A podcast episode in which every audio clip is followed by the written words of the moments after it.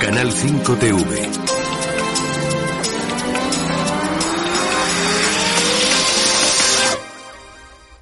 Saludos, muy buenas tardes, bienvenidos, bien hallados, como siempre, gracias por estar con nosotros en un maravilloso martes, edición 386 de La Voz de España. Es un placer poderles acompañar para contarles muchas cosas. Además, ya saben ustedes que este jueves no hacemos eh, programa, con lo cual tenemos que compactar mucho más los contenidos y evidentemente esto nos representa ir un poquito más rápido en cuanto a los mismos. Pero no se preocupen porque hoy vamos a tener tiempo para todo. De hecho, nada, a las siete y media, después de nuestra intervención y análisis personal, a las siete y media de la tarde estará de nuevo una vez más para hablarnos de la Organización Mundial de la Salud, que para muchos es la Organización Mundial de la Insalubridad, Luis de Miguel, de Escabelum. A las 8 de la tarde, como siempre, el panorama internacional de la mano de Tricova, con Luis, perdón, con Luis no, con Claudio, Claudio Fabián Guevara, y luego, sí, por supuesto, tendremos a Pilar Baselga para que nos hable un poquito de las elecciones de Francia, qué es lo que ha pasado en esta primera vuelta y qué hay por ahí, si hay algo que se tiene que sospechar. Y hablábamos y preguntábamos y le vamos a trasladar a Pilar Baselga la pregunta, cuando esté con nosotros a las ocho y media, de si existe en Francia alguna máquina parecida a Indra, como la conocida aquí en España. Más que nada porque, a ver, nos sorprende muchísimo que Le Pen esté en la situación que está ahora y no sé si lo van a seguir permitiendo, lo van a permitir, no lo sé. En fin, Da igual. Eh, no sé si... Buenas tardes, Raúl. Buenas tardes, Julio. Buenas tardes a toda la audiencia de Canal 5. Que, digo que es un lío. ¿Has dicho Le Pen? sí, bueno. ¿O Macron te referías? No, Macron, Macron ha ganado la primera vuelta por encima de Le Pen. Pero, Le Pen está a mí me resulta raro eso. Claro. Después de, después de que toda Francia esté en las calles. Eh, ah, vale. ¿Te ha parecido raro que aún, voten a Macron? Vale, claro. Por supuesto. por supuestísimo. Por supuestísimo con la de manifestaciones que ha habido, cientos, cientos de manifestaciones eh, desde que empezó la, la pandemia en Francia, por las libertades, por, por los derechos de los franceses. Es verdad. Y, y, y no han desistido, siguen, siguen manifestándose a día de hoy. Y, y no hablamos de manifestaciones como las que vemos aquí en España de, de cuatro gatos o cuatrocientos hablamos de manifestaciones masivas y, y, que han tenido mucha notoriedad. Claro, yo, yo, y, que han puesto a, Macron contra las cuerdas. Claro, yo, yo, estaba pensando en, en, otro, en otro, en otro ritmo, ¿no? Con otro ritmo. Es decir, ¿cómo puede ser que hayan permitido que Le Pen, para ellos la extrema, extrema, extrema, super extrema derecha, haya conseguido ser, de momento en la primera vuelta, la segunda fuerza política? Pero realmente es más cierto lo que tú dices. Hombre. ¿Cómo puede ser que un veintitantos, veintiocho por ciento de los franceses hayan dado confianza a su verdugo. Ahí, ahí, está, ahí está el fraude. Es verdad, es verdad, es verdad. Lo que, lo de Le Pen yo lo veo muy lógico. Como sucederá aquí también, como sucederá aquí también en las próximas elecciones. La izquierda no, me imagino, ¿eh? Me imagino. Aparte que les conviene el cambio, ya lo hemos hablado en otras ocasiones. Mm, pero siempre con permiso de Indra, acuérdate, no lo olvides. Sí, pero bueno, pero Indra mm, puede fallar a favor de unos o de otros. Mm, Entonces, quienes a ellos les interese que gobierne, pues ese van a ser el que nos metan por el embudo. Y ya está. Sí. En Francia quizás es diferente. Luego Pilar Baselga eh, esperamos que nos lo explique mejor, que está mejor asesorada Sin duda. de cómo funcionan allí los comicios y todo esto. Pero bueno, me imagino que tres cuartas partes de lo mismo, ¿no? Lo único que allí, yo, por lo que yo creo, ¿eh? Mm, allí el pueblo eh, francés se ha tirado a las calles, ya lleva muchos meses eh, manifestándose y, mm, y bueno, y, claro, claro, y esto, esto ha hecho que tanto Le Pen como los demás candidatos pues suban un poco, ¿no? Me imagino, ¿no? Y, aparte Le Pen es la más indicada para, para poner freno a todo esto, ¿no? Entonces yo creo que bueno las votaciones que tiene yo creo que son lógicas y que no se pueden no se pueden no se pueden amañar. Bueno, por aquí nuestros espectadores en la caja de comentario de Odyssey nos dicen que el pucherazo no solo sucede en España, el pueblo no elige nada, ni aquí en España, ni en Francia, ni en Portugal, ni en Alemania, y además no viene de ahora, viene de lejos. Lo que pasa es que ahora nos hemos dado cuenta de cuál es el modus operandi de la clase política y qué herramientas utilizan para repetir elecciones y ser siempre ellos, ¿no? Realmente nos dimos cuenta en Estados Unidos, hace un par de años ahora, ¿no? Con, con las elecciones que ganó Biden. Claro, claro, ahí, ahí fue. ha sido, ese ha sido el fraude más descarado que ha habido en la historia. Aquello fue tremendo, pero tremendo. Y a partir de ahí, si eso lo, lo, llegaron a perpetrar de ese modo, sin importarles que, que tanta evidencia, ¿no? Porque es que se, Vaya. se veía claramente, ¿no? hemos hecho mucho repaso en referencia a aquello eh, en, los, en los meses posteriores y, y aún sigue, ¿no? La historia y, y bueno, y aún así, pues ahí está Biden y ahí están Claro. ellos haciendo lo que, Hombre, pero- lo que les da la gana. Porque es que la fuerza mediática de los medios de comunicación, que fueron Es que los que salvaron el culo a la momia de Biden, Sí, sí, eh, sí. porque fue un fraude, además, más que demostrado Claro. en Estados Unidos. Y aquí en España pasa exactamente lo mismo. Por ejemplo, fijaros la fuerza que tienen los medios de comunicación, la cantidad de cargos y cargas del Partido Socialista por mm, enfocarnos al Partido Socialista, eh, están ya siendo apresados por, por eh, malversación de fondos públicos o por robo directamente, ¿vale? ¿Lo han escuchado ustedes en algún Imputados. imputados? No, no, y algunos ya han entrado en la cárcel ya. Sí, pero no Sí. Por, por esto último también. No, no, por, por, por otras Vale, razones. porque ahora me consta que han imputado ahora a, a Zapatero. Sí, y- bueno, y a, y a Dolores Delgado, sí, Exacto, sí, sí, sí. exacto. Bueno, estos no entrarán en la cárcel porque ya saben que, No. con quién se rodean, ¿no? Pero quiero decir que estos politicuchos, al margen de todo esto que explica él, bueno, pues eh, no van a escuchar nada de esto en la televisión. ¿Por qué? Porque es tabú, porque ya hay quien filtra los censuradores de antaño. ¿Se acuerdan en la época de Franco que decían que habían censuradores y que decían esto sí, esto no? Esto se puede decir, pues, eh, pues está pasando ahora mismo. Pasa que, bueno, ahora lo, todo lo, lo, lo encasquetan dentro de esto que se llama democracia, ¿verdad? Libertad de expresión, nada más lejos de la realidad, ¿no? Por cierto, hoy es, gracias a todos los espectadores que me están felicitando en el Día de mi santo, que se han acordado, hoy es... Es verdad, yo no me acordaba, Julio. fa- Yo no me acordaba. sí. San. Julio de, San Julio de Asís. San Julio de Asís. No, me lo he inventado de Ah, Asís. vale, vale. No tenía ni idea, ¿eh? Sí, sí, no tenía sí. ni idea. Además, ya, ya lo dije ayer, eh, eh, todo el día de hoy es mi santo y el mes de julio todo entero Hombre, claro, también, también, también, también. que os lo dejo a vosotros para que lo vayáis también pues pasando el verano bien. Bueno, dicho esto, muchísimas gracias eh, a todos ustedes por la felicitación. Este mediodía hemos recibido también otra información que ha asustado muchísimo a, a todos los lectores. Sin lugar a dudas ha sido el tiroteo en una estación de metro de Nueva York que ha causado al menos una quincena de heridos. La policía busca a un hombre eh, con una mascarilla de gas y un chaleco naranja de los utilizados en el sector de la construcción. Esto viene realmente, yo no sé si lo habrás visto tú, Raúl, No. eh, que hace unos días también explotaron en, en Nueva York, en Squash Garden creo que era, unas alcantarillas Sí, de forma sí, sí. misteriosa.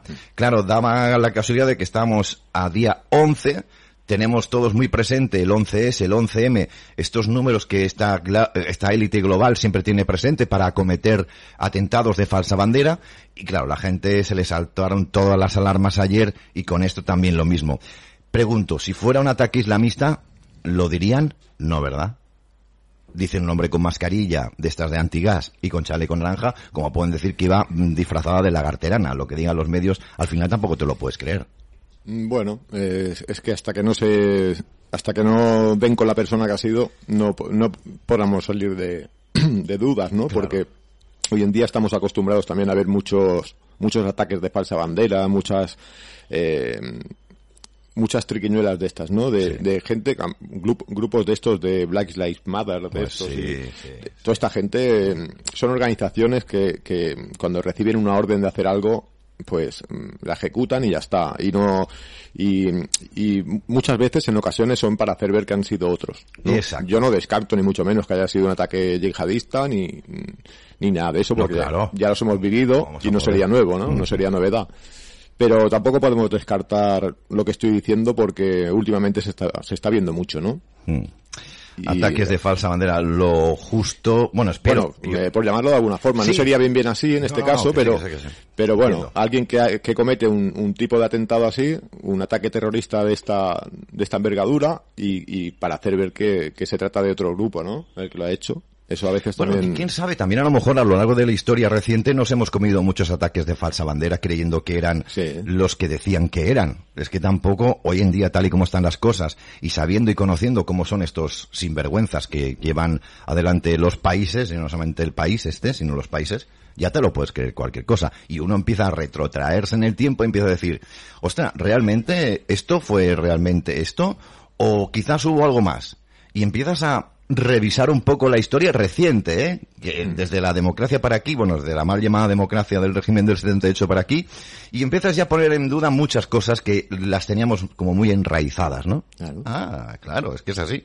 Hasta no hace mucho la gente estaba convencidísima de que los atentados del 11S, las Torres Sí. Gemelas, fueron como, como lo pintaban. Y ya, con el paso de los años se ha ido viendo que no. Y, a día de hoy, tú ves algún tipo de, de documental de los, de los que han realizado, explicándolo todo, hablando expertos, diciendo que eso es imposible, que, bueno, el montón de explicaciones que dan y, y, y te quedas flipando y dices, joder, pero si es que es verdad, si es que me lo creo absolutamente todo porque es que mm, lo que explican, de la forma como fácil, lo explican, sí. o sea, ¿cómo no te lo están demostrando, antes? ¿no? Claro, Pero claro. eso en su día, hace 20 años ya, eh, prácticamente, pues no. No, no, no. No, no, más de 20 años, fue en el 2001. 21 años, o sea que Mm. Bueno. en aquel entonces pues no, no te hacías a la idea, ¿no? Y años después tampoco, ¿no? Esto más que nada ha sido a raíz de las redes sociales, de, Sí. de, Mm. de que se haya pasado la información de otra forma, ¿no? Vamos, Raúl, si me acompañas a un tema muy... Joder, miramos hacia otro país, eh, nos apenamos de lo que está pasando en Shanghái con este cierre masivo. Llevan no sé cuántos, cuántas semanas, no sé si es un mes, no lo sé exactamente. Eh, están experimentando algo, sin lugar a dudas, porque no es normal esto. Algunos dicen, bueno, lo que está pasando allí vendrá para aquí. No, no puedo decir ni que no ni que sí. No lo tengo, no tengo ni idea. Ya hablamos ayer que están matando animales domésticos a mansalva. Madre mía. Las, los propios padres están entregando a los niños. Algunos, otros se O- resisten a otros se los arrebatan. se los arrebatan. O sea, es algo propio de una película lo que está pasando en Shanghái. Y hay imágenes que no las voy a reproducir aquí porque son muy, muy crueles, aunque lo que van a ver a continuación es, sin lugar a dudas, eh, pues bueno, algo trágico, algo que, que está pasando en estos momentos, suicidios Sí. masivos en, aquí también los hemos tenido en España, ¿eh? Vamos a leerlo, suicidios masivos en las últimas horas en Shanghái, en China, ante la obligatoriedad de volver a encerrarse en sus casas por parte del gobierno de Xi Jinping, o como se llame el sinvergüenza este.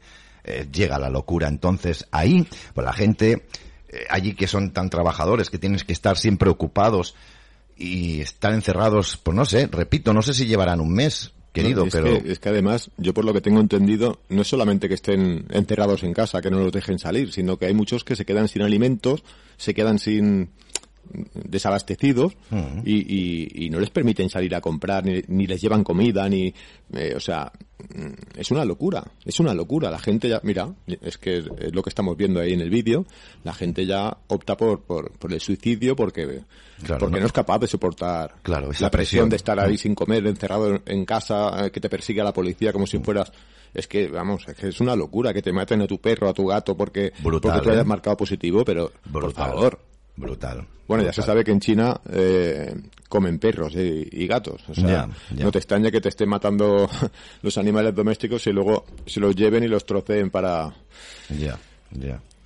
Me, me- apena mucho porque, claro, ahora mismo nos rasgamos las vestiduras, no ustedes, sino toda la sociedad española cuando ve estas imágenes de Shanghái, que son penosas, sin lugar a dudas. Pero esto también lo hemos vivido en España, ¿eh?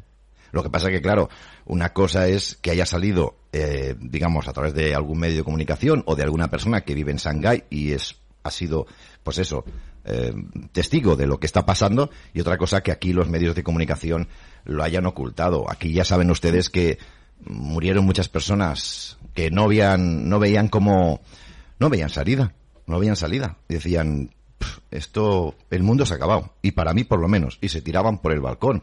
O se tiraban a perdía- las vías. Que perdía el trabajo y al perder el trabajo lo perdía todo. Es como una ficha de dominó, ¿no? Cuando cae la primera van cayendo las demás. Y eso ha pasado con la vida de muchas personas. Claro. Empezaron por el trabajo, por perder el trabajo. A raíz de eso ya problemas en casa, discusiones con la pareja, divorcios o separaciones. eh, ya, bueno, la vida arruinada. Claro. Arruinada y mucha gente que no ha podido soportarlo. Yo, es que en lo, en lo que yo estaba razonando el otro día en silencio, no, el otro día no, hoy mismo en silencio, sobre la particularidad de China en cuanto a este nuevo encierro. Claro, podemos comparar la, la, digamos, la sociedad china con la sociedad española, Eh, la sangre, digamos. Eh, yo creo que no, porque a ver, dicen que lo que pasa allí va a llegar aquí.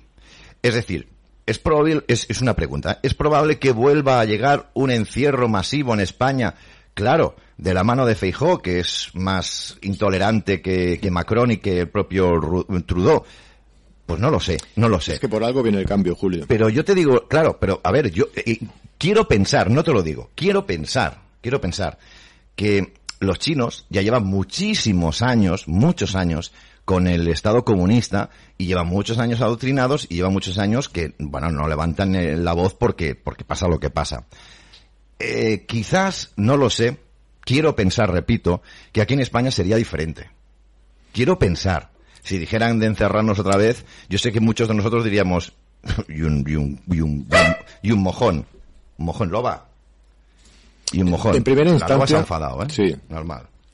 En primera instancia pienso que, que, a ver, sí, no sería probable que sucediera igual que allí, pero poquito a poquito que nos, que nos fueran Sí, bueno. llevando hacia, hacia eso, yo no lo descarto, ¿eh? porque eso mm, ya lo han catado en Francia, lo han catado en Alemania, en Italia, eh, en media Europa ya saben lo que es ir, a, ir hacia ese camino. Y, eh, que después haya frenado todo porque si se acaba la pandemia, que si esto, que si lo otro, que si... Pero bueno, eh, es eso. Vamos a esperar a ver si no nos vienen con una segunda y esta segunda es más severa aún, ¿no? Y eh, lo que te dije en su día, Julio, yo pienso que, que Pedro Sánchez, si, si lo van a votar, porque es que lo van a votar, eh, los que mandan, ¿eh? Sí, sí, sí. Yo pienso que es porque no ha estado a la altura. No ha estado a la altura de Macron, de Merkel, de... No Claro. A, a la altura de Exacto, estos. es lo que hablábamos Ya, ya no hablamos de- sí, Canadá, sí, sí. Australia, eh, sin contar eso, ¿eh? Si hay un cambio de ficha en el gobierno, si va a salir Feijó es porque mm, no ha sido, ha sido razonablemente duro eh, Pedro Sánchez, pero no tanto como se le pedía y quizás, bueno, ha sido más duro Feijó, perdón, eh, Macron, ha sido más duro Trudeau, ha sido más duro otros gobernantes. España, dentro de lo, male, de lo malo que ha sido duro, no ha sido tan duro como otros países. Quizás para Soros y compañía necesitan más presión por supuesto. y entonces, claro, qué mejor que la figura y el pasado de Feijó. Claro. Porque fíjate una cosa, mira, vamos a ir, vamos a ir, mira, ahora que hemos sacado el tema de Feijó, les voy a leer 10 puntos que tenemos que tener en cuenta sobre el angelito de Feijó y para que sobre todo aquellos que no lo sepan, sepan ya de una vez de quién se trata, quién es Feijó. Bueno, pues primero Feijó, como ya sabrán ustedes, no traga a Vox y ya propuso en su momento un gobierno PP-PSOE en septiembre del 2019. Miren la hemeroteca, eso está ahí. Bien, lo digo más que nada para aquellos que piensen que ganado el Partido Popular las elecciones generales, va a hacer un acuerdo con Vox.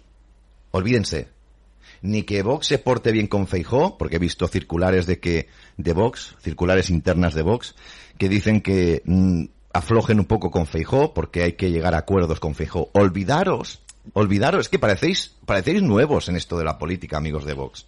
Parecéis nuevos. Olvidaros. Vosotros estáis fuera.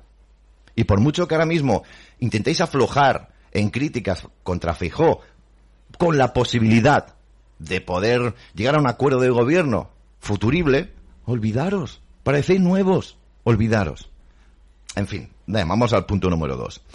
Punto número dos. Feijó ha sido demandado por discriminar a los hispanohablantes en Galicia, como lo han escuchado.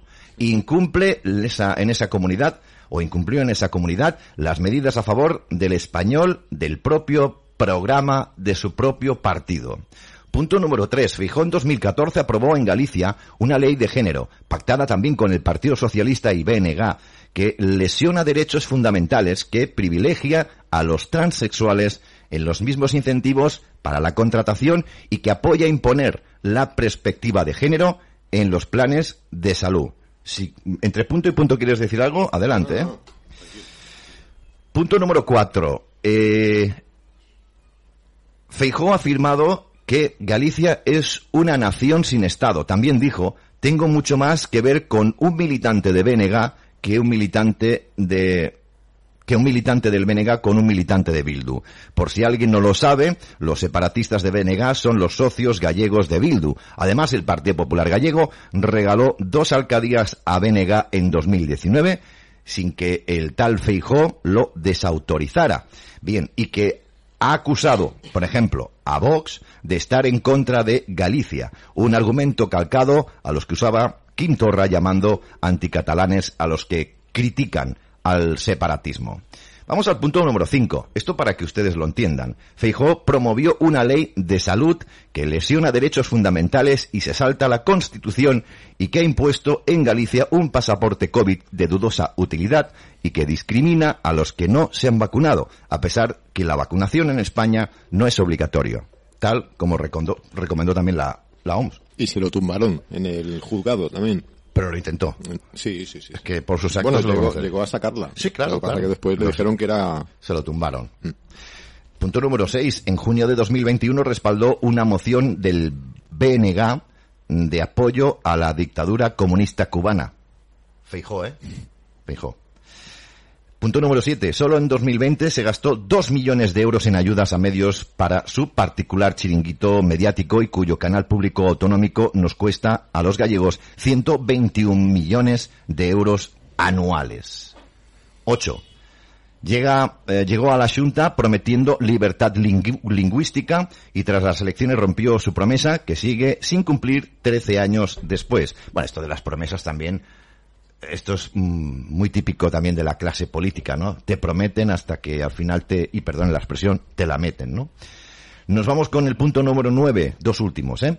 Afirma que que Clima Gallego sea un sujeto de derecho como si fuese una persona, un colosal disparate jurídico. Y en el último punto, igualmente apoyó una iniciativa de BNG que calificaba el aborto como derecho. No sé si ustedes tienen alguna opinión sobre este particular, pero a mí me parece aberrante que algún sector del Partido Popular o todo el Partido Popular y algunos votantes o simpatizantes del, del Partido Popular crean que en la figura de Fijó está la recuperación y la libertad. Háganselo mirar, de verdad, háganselo mirar, porque esto es... Nos vamos de Guatemala y nos metemos en Guatapeor, Y, y peor aún. y peor aún. O sea que... Damas y caballeros. yo ya te lo dije, ya hemos hablado en privado muchas veces tú y Sí, yo, Julio, sí, sí, sí. y luego aquí lo hemos expuesto también, ¿no? Eh, vamos a vamos a peor, sí, Vamos pero a peor. pero a bastante peor. ¿Sabes lo que me, en parte me tranquiliza? Que a la que Feijó la líe, entonces saldrán, espero, vuelvo a, a coger esa palabra que he dicho al principio, quiero creer que la izquierda saldrá a las calles contra Feijó. Bueno, pero ¿y qué?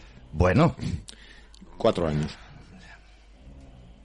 Si él quiere, una vez votado, cuatro años. sí, sí, he dicho una soberana tontería. En Disculpen. cuatro años puede pasar tantas cosas. Mira, en cuatro años ya estamos casi, bueno, ya- en cuatro años se habrá perpetrado Lo que la Agenda más. 2030, porque iba a ser máximo para el 2030, pero se está avanzando todo. Con lo cual, en cuatro o cinco años más, ya está todo Sí. hecho y resuelto. He, o dicho, sea que, he dicho una tontería, sí, sí. Bueno, lo siento.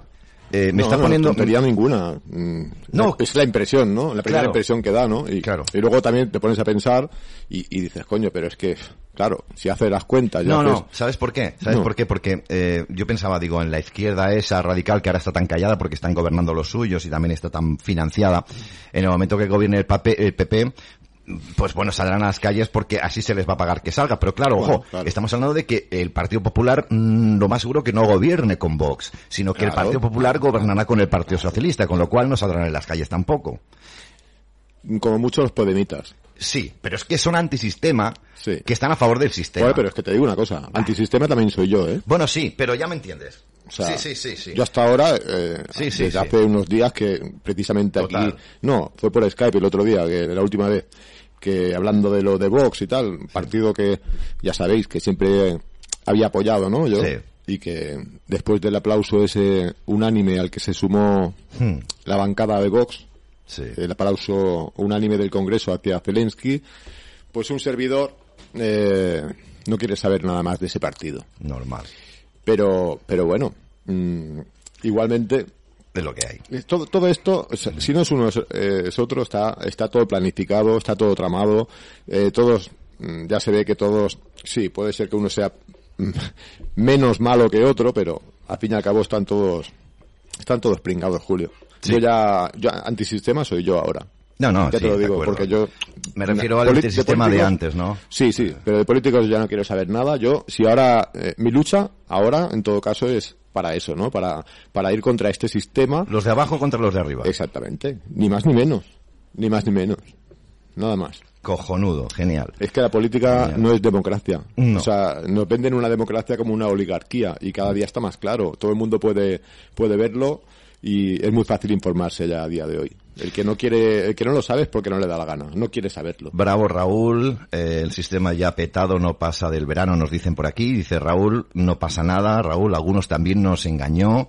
La rata chepuda, es decir, el de Podemos. Hemos sido engañados por todos lados, ¿eh? Sí, sí, sí, sí. Que hay gente de izquierdas que ve este programa y que siente suya esta bandera Sí. y no que es que la bandera española lo hemos dicho muchas veces no es exclusivo de derechas No. estamos muy equivocados Eh, vamos a flipar bueno que te mandan muchos ánimos que, que bien y per- perfecto sé que es así No, no, sino, muchas gracias, ¿eh? Muchas gracias por los ánimos y por, y por vuestras palabras. Gracias. Pero uno no está ni desanimado, ni desmoralizado, ni, Ya, ni, pero- ni apesadumbrado. sí pero en el No. fondo algo dices joder no era la última esperanza no, era no era de- después de los que todo van a salvar España No, después de todo lo que uno ya ya ha vivido, ya yo ya maticé el otro día que no solamente por ese, sí, ahí fue el aplauso ese fue la gota que colmó el, el vaso de mi paciencia, Claro. pero pero todo esto ya venía mm, de un tiempo hacia acá, ¿no? Ya con Stigman, ya Stigman me tenía muy cabreado. Sí, sí. Olona eh, también luego cuando se hizo la fotito. Pero a ver, Olona- yo Olona aclarar- despistaba, Sí, despistaba pero yo quiero aclarar una cosa porque sí el otro día cuando intervine por Skype y estaban aquí sentados los hermanos Barea, Ah. eh, sí, no, pero fue, sí, discrepamos, discrepamos porque no tenemos en según qué cosas la misma opinión, pero ya visteis que, y pudisteis ver todos como aquí peleas ninguna, ni, ni no nos llevamos mal, ni, ni eso que a ve- que después me escribisteis porque recibí mensajes, Sí, ¿eh? eh, conforme a que, no sé, como si hubiera dado la impresión de que yo no me llevo bien con ellos o, o algo, sí, o que chocamos, o que, no es que choquemos, a ver, eh, cada uno puede tener su opinión. Y con Julio también han intentado muchísimas veces Sí, enfrentarnos sí. y, y que nos llevemos mal y que nos Sí, sí. Y Julio y yo somos como hermanos y, y vamos, y ya os puedo asegurar que por mucho que lo intentéis, quien sea, de, de enfrentarnos no, no lo vais a conseguir nunca, ¿no? Y, y bueno, y con los hermanos Barea, con quien sea, que, que tengamos opiniones distintas. Eso Claro. no quiere decir que tengamos que estar enfrentados, que no nos hablemos, que nos llevemos mal. Al contrario. Claro. Al contrario. Además, tampoco, sí, discrepamos en algunas cosas, pero no en todo. Es que- Simplemente en el tema de... de- Pero qué bonito es tener diferentes opiniones. Sí. Ir despertando juntos de la Sí, mano. sí. Hoy despierto yo, mañana tú. Yo me quedo más atrasado, tú más adelantado. O sea, al final es eso. Exactamente. Pasa y que además gente- que no es tanta la discrepancia, o sea, eh, no discrepamos tanto. Eh, Sin duda. Vamos eh, Sin en la misma dirección, lo único en el tema de Que que, hay eh, matices, sí. tanto Putin como Trump, pues eh, Hay matices ellos que- creen que, que forman parte de ese de ese mm, de estas élites que Esta- sí, globalismo, tal. del globalismo y yo pues de momento considero que no. Hay matices. De, de que- momento. Que hay que respetar. De momento. Mira, tema de vacuna, Julio, Sí, porque sí, el otro día, sí. no, por falta de tiempo, cuando Sí. lo comentaron, es que hay evidencias de la vacuna, porque, claro, ellos, tanto Trump como Putin, han, han vacunado a su población también y todo Sí, esto. con las Sputnik dicen, sí. Sí, pero vale, eh, yo también, a ver, yo cuando analizo esas cosas, sí, en eso tienen razón ellos, también han vacunado, han vacunado a su propia población, ¿no? Pero eso para mí no quiere decir que estén metidos en el meollo. Me explico. Eh, hace dos años, cuando, cuando surgió la pandemia, nos pilló a todos en bragas. Joder, y tanto. Porque sí, nosotros pensamos como pensamos a día de hoy, pero hasta que razonamos y vimos las cosas claras, Sí. lo primero que hicimos Tardamos. fue preocuparnos por nuestra familia Claro, claro. y ponernos el bozal, eh, seguir lo que, lo que Claro. decían que tenemos que hacer, ¿no? Luego uno va, mm, se va dando cuenta de las cosas y Sí. dice, no, unos tardarían más, otros menos. Yo, yo también me pongo en la situación, por ejemplo, de mm, mm, ser presidente de, de, de un país, ¿no? Pues, Y no hablamos de un, de un país pequeño, de una superpotencia como es Estados Unidos o como es, o como es Rusia, ¿no? Claro. Eh, yo lo que no iba a hacer a las primeras de cambio, cuando ya hemos visto lo que hace, eh, como ahora Rusia está señalada con el dedo por el resto del planeta por cómo ha actuado. Sí. Imagínate que en aquel entonces, eso, eso es lo que hubiera tenido Rusia o Estados Unidos en aquel entonces si tanto Putin como Trump se hubieran opuesto a la vacunación, aparte de que millones de personas se creen la caja tonta y lo miran a la espalda. Ya, ya, tanto ya. a Putin como a Trump, ¿no? No es más fácil coger y decir, bueno, yo, yo sé de qué va esto, ¿no? Yo sé que eso está- es un plan perpetrado y que, y que, bueno, que todo esto es una farsa, pero yo no puedo coger y decirle a la gente aquí en una, en una conferencia pública, explicarlo todo porque me van a dar la espalda, eh, mm, más de la mitad. Entonces, no es más fácil coger y decir, yo, eh, no, no cojo ni AstraZeneca, ni cojo Johnson, ni cojo la, Moderna ni... Moderna, fabrico mi propia vacuna yo, con gente que yo tenga confianza, y yo la que, la que vendo, la que proporciono es la mía, que sé que no me va a matar a nadie. De cara a la Porque galería, claro. Yo, ¿cuántos efectos secundarios hay de la Sputnik? Eso es lo que el otro día me estabas comentando y, y me hiciste, mm, No sé. mm, también me hiciste un poquito reflexionar sobre este particular. Ahora nos vamos, ahí lo vemos en pantalla, Luis de, de Miguel de Escabelum. Enseguida entramos a hablar de precisamente de la OMS, que nos llevará también a hablar un poco de, si quieren, de las vacunas, un poco de rebote.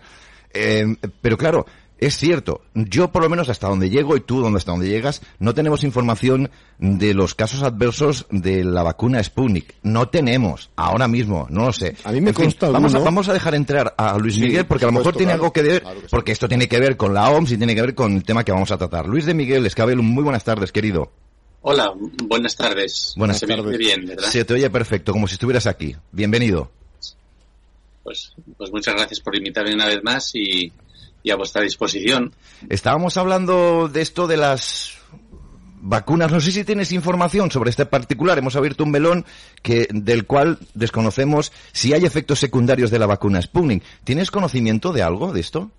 Sí, eh, un país que tenemos muy accesible a, a esta vacuna es Argentina, que compró un lote enorme de vacunas Sputnik para, para su país y de ahí se reportan efectos secundarios. Ah. En Rusia también, el- la gente que conocemos de Rusia también nos reporta eh, que a pesar de que no ha habido una vacunación masiva, sí que ha habido también efectos secundarios. Lo que sí que hay que tener mucho cuidado también es distinguir entre eh, los reportes que hacen los ciudadanos y los médicos sobre posibles efectos secundarios y lo que realmente son efectos secundarios, porque las cifras no tienen por Claro. qué coincidir, ¿no? Vale. ¿no? no siempre coinciden los reportes con los datos reales. Entiendo, entiendo. Bueno, en fin. Es que es todo muy confuso, es todo muy confuso. No, no, sin duda. Lo hemos dicho Por muchas eso- veces. Por eso uno no se puede basar en esas evidencias. Por eso yo, eh, cuando, cuando antes estábamos hablando de, del tema este de si, si crees que, que Putin está implicado, si no, bueno, yo por estas, por estas Nadie cosas no me, voy a, no me voy a guiar, Ya. porque es que hay mucha confusión, Julio. A mí lo que me dice, lo que claramente se vio en su día, lo que me dice a mí si sí o si no, o lo que me hace pensar si sí o si no, es, por ejemplo, el, el descaro con el que perpetraron las elecciones en Estados Unidos hace dos años, Ya, el ya. descaro con el que están señalando con el dedo ahora Putin. Eh, son dos personas, son dos personajes, tanto Trump como Putin, que molestan muchísimo y que, y que yo creo que, bueno, que están, Bueno, a que están haciendo frente realmente. que molestan está claro y es, es, es- es evidente. Bueno, vamos a hablar de la OMS, que es la Organización Mundial de la Salud, tema pactado con Luis de Miguel, que ha tratado, por cierto, un abrazo a todos los espectadores de Scabellum, que, que seguramente nos estarán viendo, un beso muy fuerte y mucho ánimo para ti, para todos ellos también. Luis de Miguel, la Organización Mundial de la Salud, eh, no sé, es que no sé por dónde empezar, no sé. Bueno, pues, pues hay, hay mucho de lo que hablar de la OMS. La OMS es solamente una agencia de Naciones Unidas, Mm. se dedica monográficamente a cuestiones de salud, pero no deja de ser una institución supranacional, no democrática y autoimpuesta, es decir, que forman parte de la OMS quienes quieren formar parte de la OMS. No es obligatorio estar dentro de la OMS y es algo voluntario. Ya, pero hay presiones, ¿eh? Hombre, sí, claro, claro, eh, eh, es lo que tiene la mafia. Sí. Pero, es cierto es que desde que se constituyen las Naciones Unidas y estas agencias, pues la FAO, la UNICEF, la, la OMS, eh, se dicta desde un primer momento, yo creo que es en el año 47 donde se dicta unas instrucciones sobre la inmunidad de los agentes eh, colaboradores de la OMS y de todas las agencias de Naciones Unidas. Es decir, es una institución supranacional, voluntaria, coactiva, pero absolutamente blindada. Estamos viendo ahora mismo la página en directo de la Organización Mundial de la Salud y está tomando partido, no solamente ha tomado partido en el tema de las vacunas y, lo que ya sabemos, sino que ahora ya, fíjate el titular, la OMS insta a acelerar la adopción de medidas para proteger la salud humana y combatir la crisis climática. Esa es la segunda parte o la tercera parte ya de la Agenda 2030. Eh, ¿Cómo nos podemos fiar de esta gente al final, sabiendo sobre todo como sabemos de, dónde viene el presidente de la Organización Mundial de la Salud, ese que estaba eh, llevando un país eh, y así quedó. Bueno, lo que es cierto es que ni la ONU ni la OMS son instituciones para fiarse. No lo han sido nunca. La mayor parte de la población ha vivido en el sueño de que vivíamos en un planeta ordenado, pero lo cierto, y, es una realidad, eh, todas las instituciones de la ONU funcionan con la anarquía. Sí. Ahí nadie es, nadie vota, igual que la Unión Europea nadie vota ni nadie decide, la gente no toma decisiones por sí misma y, los representantes de los países no son elegidos democráticamente. Pero esto ha sido así siempre. Si a esto le añadimos que ya en su constitución hubo una especie de blindaje civil y penal de los agentes implicados en las, en las agencias de Naciones Unidas, desde luego que no son gente para fiar. Ha habido muchas tensiones, con Rusia ahora hay tensiones, pero si os acordáis, eh, Trump quería salirse de Naciones Unidas y, de, la OMS, pues porque no deja de ser una forma de, de, interferir en la soberanía popular. Bueno, es que le cortó la financiación, Luis. Exactamente, luego está la financiación, que nos sale por un ojo de la cara, igual que nos sale por un ojo de la cara la financiación de la Unión Europea casi 400 euros per cápita pagamos los españoles para estar sometidos a una doña Úrsula von der Leyen y a un Borrell. Claro. Que nos está saliendo carísimo. Claro. Claro. No hay que olvidar en este, en este particular que la Organización Mundial de la Salud están metidos muchas mujeres o maridos, eh, esposas o maridos de algunos dirigentes o con empresas de laboratorios. Al fin hay un entramado tan brutal Exactamente igual, exactamente igual que la Unión Europea. Perdona, Julio, que te interrumpa, pero es que es, no, no, es mismo. Vivimos en un sueño, un sueño democrático, donde pensamos que todo está bien ordenado, todo está bien regulado y todo está bajo control, pero no ha sido nada más que un conflicto entre mafias. Claro.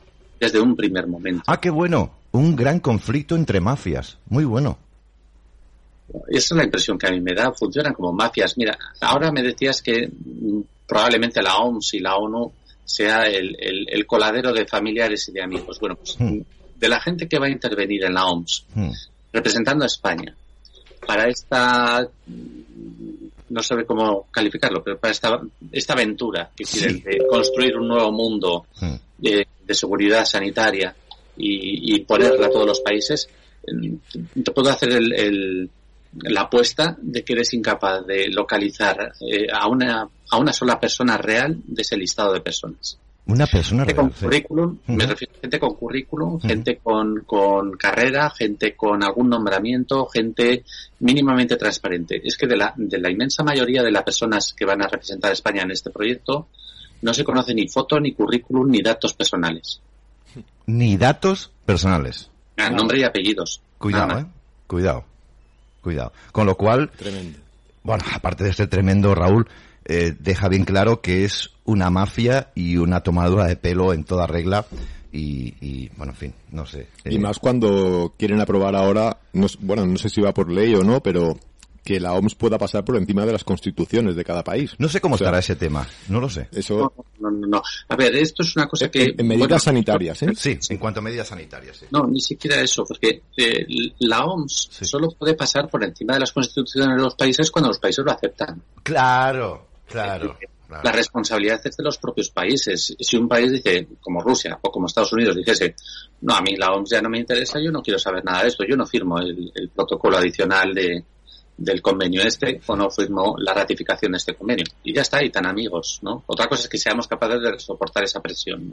Claro. Pero, pero el problema está, y eso sí que es una crítica que yo quiero hacer a, a los compañeros de la disidencia o de la resistencia, como le queramos llamar. Sí ¿Por qué nos enfocamos en la OMS cuando realmente quien tiene la culpa aquí es Sánchez y Feijó y Abascal y Iglesias, que son los que tenemos aquí? Bravo, claro. Bravo. Ellos son los culpables. Si, si un país eh, decente tiene un presidente de gobierno decente y le proponen un convenio o un protocolo de la OMS que pueda interferir en la soberanía popular, pues uno dice, pues no, un país usted no hace eso. Sí, pero esto tengo entendido que va por la, por la Unión Europea, ¿eh? O sea, lo quiere, imponer, ¿Sí? lo quiere imponer Europa a todos sus países miembros. Claro, esa es otra. Es lo ah, mismo. Tú puedes ser miembro de la Unión Europea hasta que te sales, como ha hecho el Reino Unido. Ya, bueno. Llega un momento que dices, oiga, a mí este juego de la Unión Europea no me interesa. Me están fastidiando más que otra cosa. De hecho, en España ya llevamos años que llevamos más carga que beneficio. Entonces, uno se puede salir y que, y que lo impongan a quien quieran, dentro de la Unión Europea lo que quieran, pero desde luego que un país decente tiene que resistirse a eso. Sí, pero... Y la culpa la tenemos los ciudadanos, que no le estamos diciendo a Sánchez, ni a Sí, ni a que Abascal, ni a Iglesias, por ahí no pasáis. ¿eh? Es que nuestro país también está sujeto, estamos presos de una deuda, así ya lo hicieron, para que cayéramos en, en, en, en, bueno, pues en, en la desidia, no, no sería la palabra correcta, pero sí que cayéramos en manos de, de estos globalistas, deuda, deuda, deuda, entonces ya no puedes salir de la Unión Europea, ya te tienen cazado y vas a pasar por el aro sí o sí cuando ellos quieran. Esto es como las drogas. Sí. Se sale. Sí. Se sale. Duele, duele mucho, pero se sale. Pero claro, algún día tiene que ser, ¿no? Porque esto lo que no puede ser es que eh, te secuestren a un hijo, te pasen un rescate y cada mes te pasen un rescate. Oye, ¿lo sueltas o no lo sueltas? Pero no podemos estar así toda la vida. Entonces, ¿nos han engañado con la Unión Europea? Sí. ¿Nos han engañado con la ONU? Sí. ¿Nos han engañado con la OMS? Ah, absolutamente. Algún día habrá que salir de la droga. Ya. Ya. habrá que decir hasta aquí ya no más. Pero para salir de la droga, todos los ciudadanos deben de primero reconocer que son drogadictos. Exactamente. Porque si no reconoces tu daño, es decir, tu, tu bueno, tu problema, no vas a salir. Eh, entonces, viendo como estamos viendo ahora mismo que la gente se desvive por Feijó, que la gente se desvive por Pedro Sánchez aún todavía, y fíjate las elecciones en Francia, que un 28% es que no tenía que haberlo votado a Macron ni el 5%, ni siquiera a su familia. No obstante, según dicen ellos, el 28%. Hasta que no reconozca que estamos enfermos de la cabeza, la mayoría de la sociedad, no saldremos de esta, Luis. ¿Es así? Esto lo hemos hablado también varias veces en, en nuestro canal y con nuestros debates sobre la sociedad secuestrada. Claro. Somos una sociedad maltratada y secuestrada. El problema de la persona que está maltratada y secuestrada es que fuera de ese maltrato, ¿qué hay? Es decir, puedes tener un padre que abusa o que te maltrata, o una mujer que abusa y te maltrata. Dices, pero ¿y si prescindo de mi padre o de mi mujer, qué me queda? Ya, ¿Con quién hablo por las noches? ¿Quién me da seguridad? Ya. ¿Quién me marca un ritmo de vida? Pues exactamente lo mismo está pasando con este país. ¿no? La gente necesita la política, necesita sus partidos, necesita sus telediarios y saben que son maltratadores, que están abusando, que están destruyendo el país. Pero dice, ¿y sin esto qué hay? Eso es.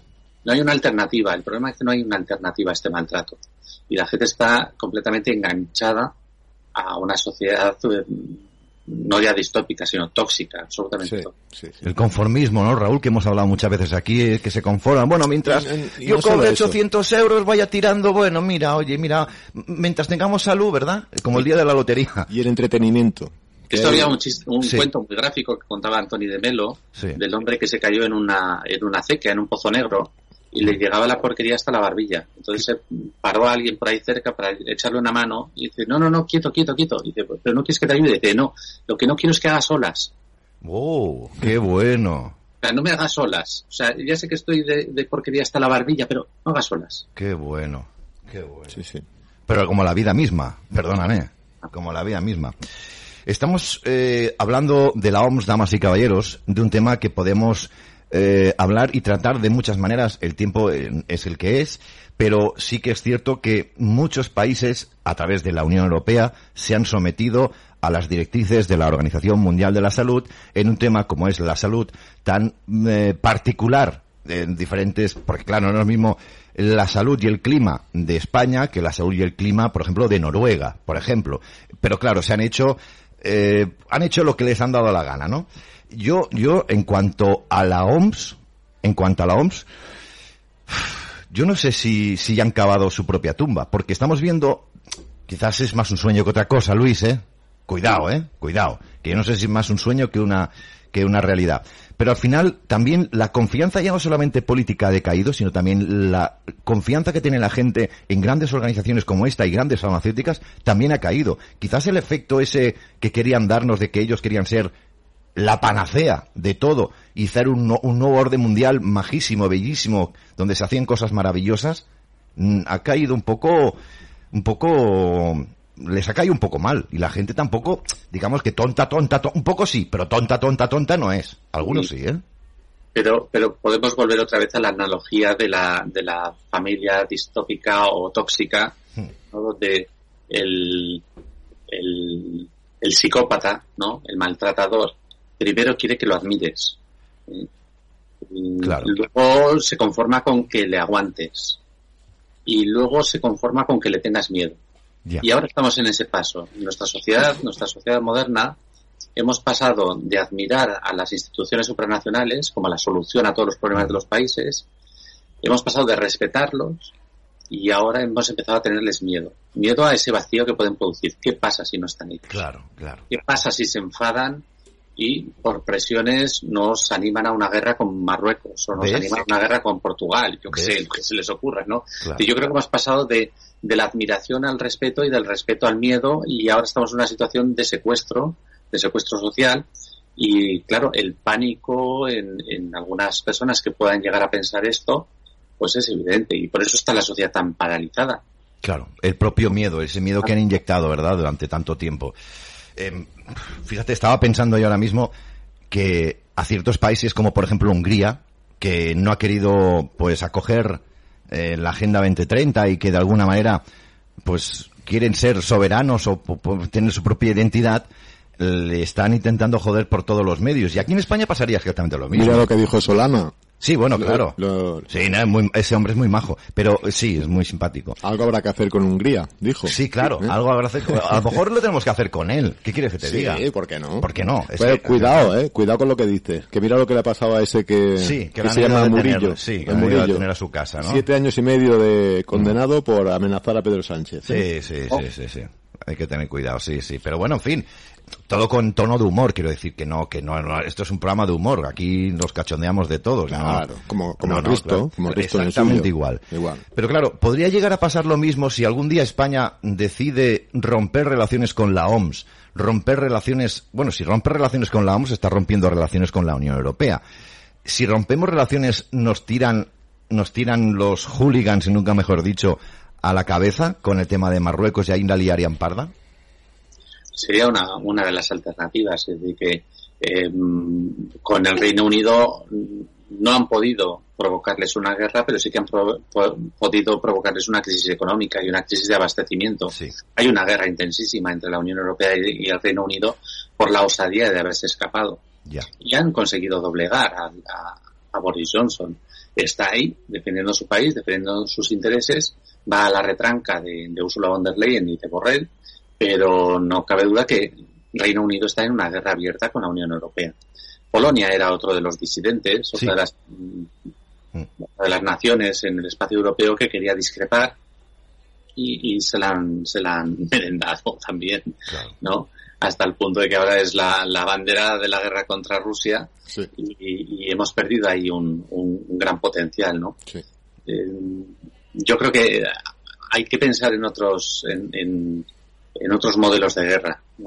Cuando hablamos de guerra siempre vemos misiles, cohetes y lanzallamas y cosas de estas.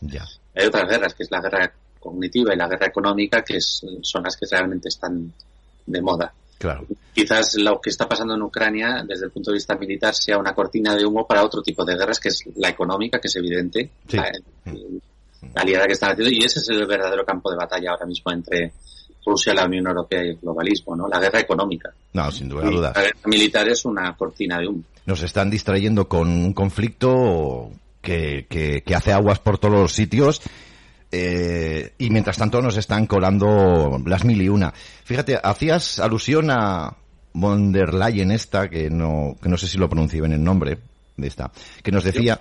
Yo siempre la llamo Doña Lacas. Doña Lacas. Bueno, pues estamos viendo una imagen de Úrsula y sus siete hijos, es una información que está dentro de, de una, de una, de Facebook creo que es, que se llama Agenda 2030, dice Úrsula y sus siete hijos os recuerdan que la superpoblación provoca un exceso de consumo energético y una huella de carbono altamente perjudicial para el bienestar del planeta y la lucha contra el cambio climático. Ser felices. Y ahí sale la Úrsula con su marido y sus siete hijos. Es decir, que tú no te puedes reproducir, que tú no puedes ser feliz, que tú no puedes tener hijos, más de uno, pero ellos sí, claro. Es, es, es, es un pequeño detalle al nombrarla a ella. Quería mostrarlo, Luis. Bueno, eso, eso ya es una tradición en la humanidad. Ya se hablaba de eso así de los fariseos, ¿no? yo digo, pero no lo que yo hago. Es, una costumbre, ¿no?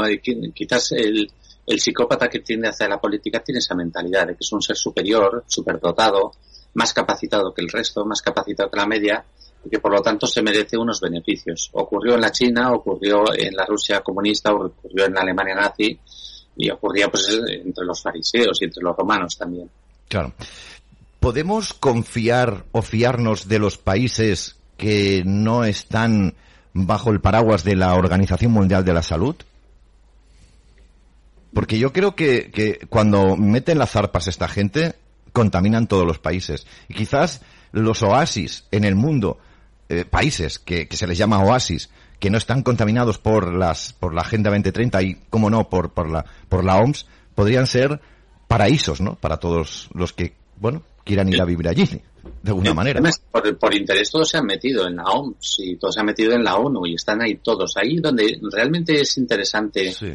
observar alguna, alguna esperanza es, por ejemplo, cuando se saca a Rusia de, de, de, de la mesa de, derechos humanos, ¿no? Y del foro de Davos. Sí. ¿Quiénes votaron, no? ¿Qué países votaron a favor? ¿Qué países votaron en contra? ¿Y quiénes se abstuvieron, no? Pues ahí es donde podemos ver una esperanza, ¿no? ¿Qué países están dentro de la OMS y dentro de la ONU? Pues por interés, pero manteniendo una cierta distancia con las, con las posiciones globalistas. Si veis el panel de quienes votaron a favor y en contra de echar a Rusia de, de la, de la mesa de, de, derechos humanos, pues ahí tenemos bien claro que hay países que todavía conservan una decencia y otros que hemos perdido toda vergüenza. Luis, sé que no eres vidente ni tienes una bola de cristal, sobre todo por el tipo de pregunta que te voy a hacer, pero eh, nuestro futuro inmediato a corto plazo, eh, ¿cómo lo ves en cuanto a la organización? ¿Crees que la Agenda 2030 puede, podría estar desacelerándose de alguna manera y esos planes que tanto con tanto ahínco nos querían implantar y nos quieren implantar, ¿crees que han perdido un poco de fuelle o es un, es un fantasma que no tenemos que hacerle mucho caso? Bueno, pues como dices, dos cosas. Primero, no tengo una bola de cristal, claro. no soy adivino, no, no he tenido nunca yo suerte para adivinar cosas. Segunda, yo de política y de geoestrategia no tengo ni idea de nada. O sea, no, no, no, ni lo pretendo saber, con la enfermedad y el derecho me, me conformo. Pero el, mi impresión, ¿eh? Eso, es eso. impresión personal. Eso, eso. personal. Eso. Es, eh, no han perdido ningún fuelle. Vale. Una cosa es que sean unos inútiles para conseguir sus objetivos, que eso hay, yo lo tengo clarísimo, que no son capaces, tienen demasiados vicios y demasiadas locuras en la cabeza y son unos inútiles a la hora de hacer cosas. Entonces van mucho más lentos de lo que ellos quieren. Otra cosa es que la población civil haya conseguido ralentizar o frenar o cambiar el destino. Yo creo que hasta ahora no lo hemos conseguido. Somos creo que hasta ahora ellos tienen los planes, eh, uh -huh. tienen sus, sus previsiones. Yo creo que sabéis, porque no es una cosa que yo, que yo vaya a desvelaros ahora nada, que esta guerra de Rusia y Ucrania estaba programada y que, sí, sí. Y, y, que eh, había un informe de la RAN, ¿no? Sí que ya hablaba de que esto era algo que era una posibilidad y que era una cosa guay, ¿no? Como dice la sí. ministra de Trabajo. Chulísimo. Entonces, esto estaba previsto, la pandemia estaba prevista, todo estaba previsto. El que sean más o menos torpes o el que entre ellos tengan sus problemillas no significa que no tengan la obsesión por seguir adelante y que lo vayan a intentar. Yeah. Eh, yo veo que todavía la, la disidencia en todos los países está muy lejos de entender el problema y de movilizarse. Sí, sí. ¿Sabes por qué? Bueno, creo, ¿eh? Que también es una opinión. Porque aún estamos bastante divididos dentro de la disidencia, si lo podemos llamar así, y que aún nos importan izquierdas derechas, aún tenemos complejos en según qué cosas, en según qué banderas, aún no estamos limpios o no estamos con una mente suficientemente abierta como para, para poder estar todos a una. Creo que a nosotros nos hace falta un poquito más de tiempo para una unión mucho más compacta, creo, ¿eh? Que, que sea mucho más efectiva, ¿no? Es mi opinión, ¿eh? Yo creo que hay que ir al terreno de lo práctico.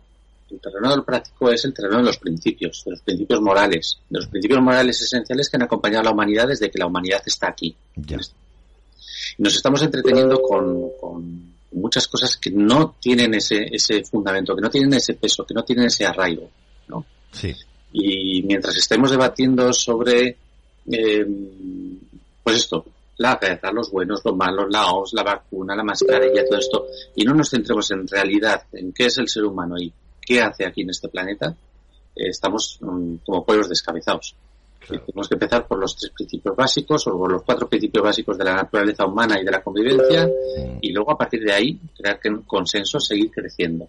Pero creo que estamos intentando montar la, la, la casa al revés. Ya, pero es que... Desde las diferencias de lo más pequeñito y para conseguir el objetivo de lo más amplio. Y Claro. creo que ir al revés. Hay que buscar un objetivo amplio donde que vamos todos, los de derecha, los de izquierda, los de arriba, los de abajo, los ricos, los pobres, las mujeres, los hombres, Claro. los niños y los ancianos. Y no Es- estamos- Chicos, de lo que es el respeto a la vida. Sí, pero no estamos por la labor, ¿eh? Aún hay mucho complejo, ¿eh? Tenemos muchas mochilas aún, ¿eh? Y yo el primero, ¿eh? Exactamente. En cuanto hablas eh, de, por ejemplo, la vida, el derecho a la vida, pues ya te sabes, no, pero es que eh, no hay que comer animales. Es que el aborto es un derecho. Es que, pero vamos a, vamos a centrarnos un poco. Eso, hay unas preferencias, sí, exacto. No estamos en contra de nadie ni de nada. Sí. Pero la vida es la vida. Sí, ¿no? sí. Si uno no tiene autonomía para elegir su propia vida, pues no tiene nada. Y luego a partir de ahí hablamos de animales y de aborto y de lo que tú De quieras. lo que tú quieras, sí señor, sí señor. Pero hay que empezar desde el principio. Creo que ese es el gran fallo. Creo que ese es el gran fallo. Bueno, Pero hay- Hay un... todo sanará, todo sanará. De hecho, esto, esto es una experiencia de enseñanza también. Es decir, que lo que No, está ocurriendo sí. ahora mismo es una gran lección para la humanidad y la tenemos que aprovechar. Sin duda, Pues, estoy eh, totalmente de acuerdo. Es que el des- menos, pero aprenderemos la lección. No ha habido ni una sola ocasión en la historia de la humanidad en la que la tiranía haya sobrevivido. Siempre se ha caído. Siempre, sí. Sí. El, el tema está en cuánto vamos a tardar en tumbar esto. Bueno, Pero- bueno. Pero que, que va a caer, va a caer, claro, Sí, que sí. vamos a ganar, vamos a ganar, que la libertad florecerá, florecerá y que la vida prosperará, prosperará. Mm. ¿Cuánto vamos a tardar? Esa es la pregunta. Bueno, bueno. ¿Cuánto vamos a tardar? Siempre con las prisas, ¿verdad, Luis? Eh, yo quisiera que terminara, no mañana, no, ahora. Pero a No. veces las cosas no son como uno quiere y las guerras, que es que hay mucha gente aún que no sabe que estamos en la Tercera Guerra Mundial, Luis. Es que hay gente que no lo sabe. Eh, Es que precisamente por eso lo decía antes. Claro. Estamos acostumbrados a ver las guerras como eso, fusiles, armas, bombas, Sí, misiles, sí. eh, terrorismo. No, no, no, no. Las guerras hace mucho que no son así. Cambiaron, claro, claro. La guerra ahora mismo es, es una guerra híbrida, es una guerra cognitiva, es una guerra económica y el resto es parte del decorado. Y de todas maneras, Luis, sigo pensando, porque yo a veces tengo mis conversaciones conmigo mismo, ¿no? Que son interesantísimas. Algún día me grabaré porque lo vais a flipar en colores, ¿eh? Pero tengo mis conversaciones y, creo que, que he llegado a la conclusión de que esta élite, como tú has apreciado hace un momento, que ellos nunca vencerán porque siempre se han autodestruido, y ahí quiero llegar yo.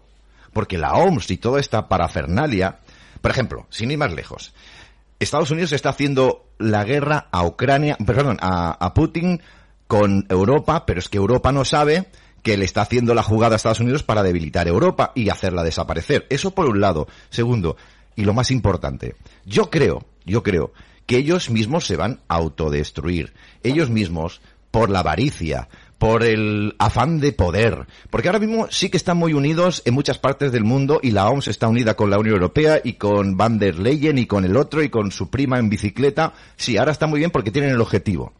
Y Soros y todo. Pero llegará un momento, llegará un momento en el que uno querrá más poder que el otro, el otro querrá más dinero que el uno, el uno mm, querrá el terreno del otro y al final entre ellos se van a comer la tostada y entre ellos implosionarán. Esa es la percepción y la conclusión que llevo analizando desde hace tiempo. No sé si voy por buen camino, ya sé que nadie de aquí es vidente y no sabemos qué es lo que va a pasar. Pero, ¿podrían ir por ahí los tiros? Yo, yo creo que es una de las grandes esperanzas de la humanidad. Sin duda. Ellos son tan torpes y son tan débiles y son tan viciosos que es imposible que se lleven bien. Es decir, pueden tener un acuerdo como han hecho y la verdad es que lo han hecho muy bien, eh, pero todo tiene un límite. O sea, la, la paciencia de la gente tiene un límite, las drogas también tienen un límite. Hacemos el tema este de Hunter Biden, ¿no? Sí. Pues cuando, cuando vas creciendo como, como gobierno corrupto y como mafia, Sí, sí. pues siempre se te cuela un hijo tonto que toma drogas y que la lía pardas y te quieres lo La lía parda. y, Sí. y que se le escapan las fotos de las orgías y cosas así, ¿no? Entonces, hay que confiar también en la naturaleza humana, es decir, en lo buena gente que es la mayor parte del planeta Mm. y en lo degenerados que son estos estos tipos, ¿no? Y, y se caerán, se caerán. Eh, hombre, todo lo que podamos hacer para empujarlos está Hombre, hombre. No hace falta que se caigan solos, ¿no? No, hombre, a una ayudita de vez en cuando también va bien, ¿no? Que hay que mostrarles el precipicio y darles un, un empujoncito, un empujoncito también. Esto eh, también es favorable con lo que ya hemos dicho muchas veces. Cada vez hay más personas despiertas, cada vez hay más personas que están diciendo, Eso sí. oh, esto, esto me está oliendo ya mal. Esto no puede ser. Y ya poco a poco entra en su cerebro la semilla de la duda y esto es beneficioso para nosotros porque entonces ya empiezan a despertar la masa gris y no solamente están dudando de lo que han descubierto recientemente, sino de todo lo que les envuelve y de todo lo que dice la televisión. Es magnífico, Raúl. Pero de nada sirve despertar o darse cuenta de las cosas si después no haces nada. Poco a poco. Poco Claro. a poco. Y Poco a poco. otra cosa, y no es por discrepar, ¿eh? esta gente, los dueños de todo, por así decirlo, ¿no? Eh, bueno, las élites, el Sí, Estado profundo este, los- lleva siglos operando, ¿eh?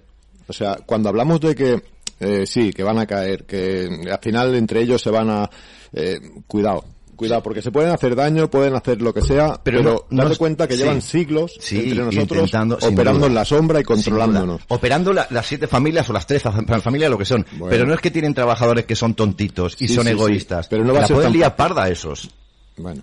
que tú a lo mejor tienes mucho dinero y tienes mucho poder, pero si tienes a unos eh, caciques tontitos que no riegan más y que tienen afán de poder, pues pueden irse los planes a tomar por culo. Está en las manos del pueblo. Hombre, No, yo hombre, estoy claro. De acuerdo. Yo estoy de acuerdo en eso de que lleva muchos años, lleva muchos siglos gobernando y manipulando a la sociedad y que no es fácil tumbarlos. Yo estoy de acuerdo en eso también. Sí. También estoy de acuerdo que el mundo ha llegado a un, a un momento crítico. Es decir, nunca la humanidad había estado sometida a tanta tiranía simultánea en tantos puntos del planeta Sí.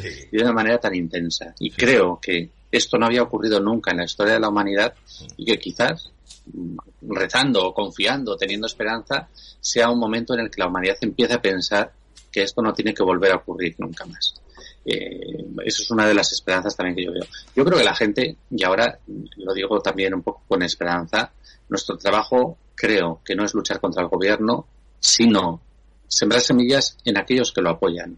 Estoy de Quiero acuerdo. hacerles ver detalles, detalles concretos. Por ejemplo, ¿qué, qué está pasando con la deuda? Estoy de ¿Por qué acuerdo. estamos pagando dinero a Europa? ¿Por qué estamos pagando armas para, para acabar con una guerra? O sea, es que es, eh, es absurdo, ¿no? ¿Por qué cuando Ursula von der Leyen habla de esta guerra, habla de la guerra de Putin contra Ucrania? Ujú. ¿Por qué no es la guerra de Zelensky contra Rusia? ¿O por qué no es la guerra entre Rusia y, y Ucrania? ¿O por qué no es la guerra entre Putin y Zelensky? ¿Por qué es la guerra entre Putin y, y Ucrania? O la OTAN contra Rusia. es manipulación social, es engaño. Somos mayores, somos adultos y querramos o no querramos a Sánchez o a Feijó, nos tenemos que dar cuenta de que ese tipo de mensajes están tratándonos como si fuésemos idiotas. Sí. Infantiles. Y eso es lo que tiene que ver la gente. El, el más eh, adicto a Sánchez o a Feijó es capaz de entender que esta gente le está tratando como idiota. Sí, sí, estoy de acuerdo. Con lo cual, para terminar, volvemos a incidir a lo de siempre. La información es poder, que es lo que nos quieren arrebatar los medios de desinformación, los medios de comunicación. Eh, eh, ellos son los primeros desinformadores, mentirosos, y supongo que tener información de primera mano, yo creo que es el principio, Luis, para poder acabar con todo ese sistema tan nefasto, ¿no? Totalmente, totalmente. El- la, la información es la forma de plantar semillas, plantar semillas en la gente, en la población, tanto los que nos caen bien como los que nos caen mal. Claro. Sí, Al sí. final estamos todos en el mismo barco, pero hay que, hay que decirles, bueno, sí, mira, Sánchez es muy bueno, pero no te das cuenta que, que nos ha metido en una deuda de 290.000 millones de euros. ¿Dónde está la estabilidad presupuestaria que dice la Constitución? Tenemos desde el artículo 128 hasta el 135 que nos dicen que las administraciones públicas, el gobierno se somete a una disciplina presupuestaria. Y no era posible endeudarse. Bueno, pues ala, mm, venga, Sí. ¿Quién, ¿Quién lo pone más barato? 290.000 millones de euros. Es que no, no, no es comprensible. Es que nos estamos, nos estamos, perdonad la expresión, orinando Sí. encima de la Constitución, encima de las normas básicas, pero algo tan esencial como es eh, un principio general del derecho, que es la administración como un buen padre de familia. Claro. Ponemos a un gobierno, gobierno y oposición, a gobernar un país con esa diligencia de un buen padre de familia, y va y dice, venga, ¿cuánto ganamos al mes? Mil euros, pues voy a pedir un crédito de 11.000. si es que... sí, Eh, sí. No, me da igual ser de derechas que de izquierdas. Eso no se le puede permitir a un padre de familia. Claro, claro, evidentemente. En fin, eh, lo vamos a ir dejando aquí. Bueno, son, son, es, bueno, uno está muy a gusto hablando con, con, con personas que por lo menos razonan y que da igual de el sentido. Es que, claro, eh, hemos llegado, y también está llegando mucho, por cierto, ahora me ha venido a la cabeza, ¿eh, Luis?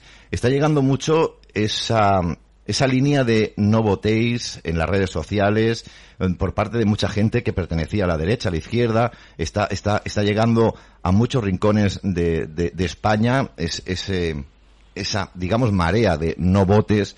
Y yo creo que al final, creo que lo vamos a conseguir, pero repito de nuevo, esto, esto, esto, todo esto va lento, es una guerra intensa que se libra de otra manera a la convencional y que paciencia y alegría y tranquilos y para adelante. No, es que no, no podemos hacer más, Luis. alegría. No. no. se puede hacer otra cosa que trabajar, trabajar y trabajar desde que amanece hasta que hasta que anochece y, tener paciencia. Es decir, esto no es una guerra de dos días ni de tres. Claro. paciencia. No, no, no queda otra. No queda otra. Si queremos eh, pensar en un futuro, si queremos arreglar el futuro para nuestros nietos, esto lo tendremos que arreglar alguna vez. Y más vale pronto que tarde. Mm, sí, estoy de acuerdo. Estoy de acuerdo. Pues lo vamos a dejar aquí, eh, Luis de Miguel de Escabelum. Ha sido un placer inmensísimo eh, poder contar contigo una vez más. Vemos a ver la semana que viene si es posible que podamos tenerte de nuevo para analizar otros aspectos de este mundo que vivimos tan, como digo yo, tan difícil, ¿eh? ¿verdad? Y, y vemos a ver qué pasa. De momento, quiero que pases una feliz, lo que resta de semana y una feliz Semana Santa. Que algunos dicen fiesta de primavera. Bueno, pues yo Semana Santa, que la pases lo mejor posible. Igualmente, feliz Semana Santa y, y recordad, y perdóname, dame un minuto solo. Sí, sí, sí, pero recordad que la Semana Santa, aparte de lo folclórico, lo cultural, es la celebración del cambio, del cambio de la humanidad. Bien. De tanto si lo tomamos como la salida de los judíos de Egipto, hay que recordar que solo salieron el 10% de los judíos, el 90% se quedaron como esclavos. Hmm. Como si lo vemos como la transición de la humanidad a través de, de, la historia de Jesucristo, es una época de alegría, es una celebración del cambio, de la transformación social. Hmm. Así que feliz Semana Santa para todos y que esto pues sea una parte más del cambio. Pues sí. Igualmente. Gracias, Luis. Un abrazo a Marga, a ti y a todos tus espectadores. Gracias de corazón. Gracias. Bien, pues 8 de la tarde y 7 minutos, una hora menos en la comunidad canaria. Continuamos pues. Eh, Luis, es una pasada, ¿eh? es una pasada, a mí me encanta. Yo, la verdad. Coincidí una vez aquí en el programa que también, también salió él. ¿Sí? ¿Sí? No recuerdo, ahora mismo no recuerdo. Bueno, enseguida nos vamos con noticias internacionales de la mano de Tricova, de Claudio Fabián eh, Guevara, que, que, como siempre en representación de Tricova nos muestra, eh, nos, nos, nos, nos enseña sobre todo eh, nos habla de las noticias más importantes. Estaba mirando para comunicarnos eh, con él y nos va a contar algunas noticias. Luego, recuerden que nos vamos con Pilar Baselga para hablar del tema de las elecciones en Francia. Y que es interesante este tema, ¿vale? Porque aquí sacaremos muchas cosas en claro. Fraude o no fraude, miraremos a ver qué es lo que está pasando. Por cierto, recordamos que ayer, bueno, esta semana, Pilar Baselga estuvo frente a los leones del Congreso de los Diputados, denunciando, de verdad, ¿eh? Genial, ¿eh? Genial, genial.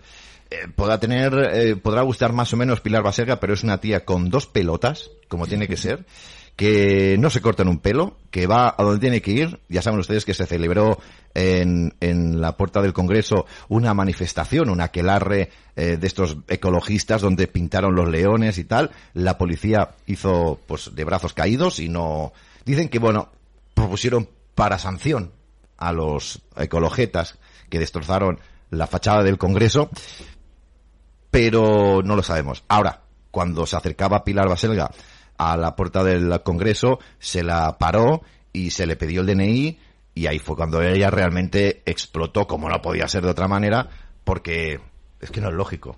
Ah, cumplimos órdenes. Es que estamos siempre igual. Claro. Es que estamos siempre igual con la tontería. En fin, eh, estamos intentando comunicar, estamos intentando comunicarnos con, con nuestro amigo Claudio, pero no, no, no agarra, no agarra la conexión, no sabemos por qué razón.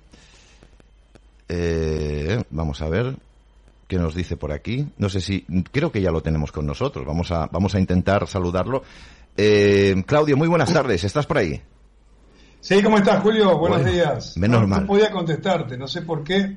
Sí. El botón de contestar de hecho, de hecho no te vamos, no te vemos en imagen, con lo cual posiblemente que haya algún tipo de error. Es posible. Lo ¿eh? resolvemos. Es posible, es posible que. A, ver, yo estoy con imagen puesto, pero pues entonces, no sé por qué. Pantalla girada. Tiene la pantalla girada, pero si, si no está hablando desde el móvil, Raúl, está hablando desde el PC, desde el ordenador. Ah. Con lo cual, eso de la pantalla, no, eso seguramente que se habrá... Es que a mí me pasó el otro sí. día. Ah, vale, ya ¿Te acuerdas que...? Pues entonces, Fabián, vamos a hacer una cosa. Cuelgo y vuelvo a llamarte y vamos a ver si se restablece el tema de la imagen. Ya nos pasó ayer, ¿eh? Con otro espectador. ¿Ah, sí? Sí, sí, por eso digo. Ok. Pues venga, te llamo, te llamo ahora mismo, Claudio. Hasta ahora. Hasta ahora. Bueno, ya saben ustedes que nosotros utilizamos Skype y a veces, no sabemos por qué razón, El otro día me decías tú, "Tie- se te ve la pantalla así como con neblilla. estabas Yo la utilizando la tenía, otra cámara. tenía el móvil apoyado en la pantalla del ordenador. Ya te Y estaba girada la, la imagen y lo que enfocaba era la, a la pantalla del ordenador. Justito, justito, justito. Ahora sí. Ahora sí que te vemos, Claudio. Buenas tardes. ¿Qué tal? ¿Qué tal, Julio? Qué un gusto estar contigo, un gusto saludarte. Placer es mío, si me permites. El placer es mío. Atentamente tu conversación. Bueno, no sé si sacaremos algo en claro o no, pero hay que, hay que opinar y hay que buscar posibilidades y estar activos. Eso, eso, estar activos. Eh, Estar siempre buscándole las vueltas a estos sinvergüenzas que, que no nos queda otra, coño. Es que, es que no, no hay más, querido Claudio. Así es, así es. Y tenemos que tratar de anticipar un poco sus pasos, ¿no? A ver por dónde van los, por dónde van los tiros, decimos en México. Aquí también, aquí también. Algo, algo queda. bueno, cuéntanos, ¿por dónde empezamos hoy, Claudio? Mira, tengo una primicia. Vamos, vamos. Tengo una explicación de por qué estabas con- eh, ahí conversando con, con Luis de Miguel Sí. sobre eh, por qué los medios, eh, no sé, parecen tan tendenciosos y parece que solamente difundieron una sola versión de la información Claro. y parece que hicieron nuestro mal, no sé. Tengo una explicación posible. Por favor, la queremos escuchar. Mira, este es el título que dice, la BBC recibirá millones en dinero de los contribuyentes para contrarrestar la desinformación sobre la guerra entre Ucrania y Rusia. Madre mía, las parió una madre. Sí. Sí, señor. ¿Qué te parece?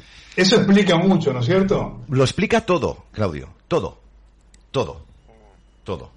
Así es. Madre mía, la BBC Mira, esto anunciado por la propia BBC News, que Eh. anunció que recibirá de los contribuyentes 4 millones de libras esterlinas, Qué- alrededor de 5,4 millones de dólares, para ayudar a contrarrestar la desinformación. ¡Qué barbaridad! ¡Qué ¿Qué barbaridad! te parece? 5,4 millones de dólares del contribuyente para declarar fake news, eh, lo que cualquier persona como tú como yo, de forma libre, hemos dicho para, para censurar cualquier opinión. Y que quede claro, Claudio, que quede la suya como la verdadera, ¿no? Así es. Por si queda alguna duda sobre qué significa la desinformación, la secretaria de Cultura Nadine Torries, según la BBC, dijo, la BBC se asegurará de que las audiencias de la región puedan continuar accediendo a informes de noticias independientes frente a la propaganda sistémica de un dictador que libra una guerra en suelo europeo. Hostia. O sea que queda bien claro de qué se trata combatir la desinformación. Hostia, es verdad, lo estamos viendo. La BBC se asegurará de que las audiencias de la región puedan continuar accediendo a informes de noticias independientes frente a la propaganda sistémica de un dictador que libra una guerra en suelo europeo. Muy bien, muy bien, muy bien, Claudio. Muy bien. ¿Qué te parece? Nos está quedando Pues todo mira. un mundo fa- fantástico, ¿eh? Eh, a mí me gusta contar historias dentro, digamos, de elegir dos o tres noticias de las que me selecciona Adrián, el director de Tricova. Un abrazo para contar él. una mini historia, ¿no? Sí. Esta primera historia cuenta sobre qué importante es para el sistema occidental tener cierta perspectiva sobre la guerra de entre Rusia y Ucrania. Ya. Nuestra segunda historia es un artículo de Thierry Messan. Tú lo conoces, es un analista francés que vive en Damasco, una figura muy importante del periodismo internacional, Hmm. Muy conocedor de la situación en Oriente Medio, Sí. que escribe en Red Voltaire, que es su, su propia organización independiente de periodismo, después de que fue tuvo algunos problemas políticos en Francia.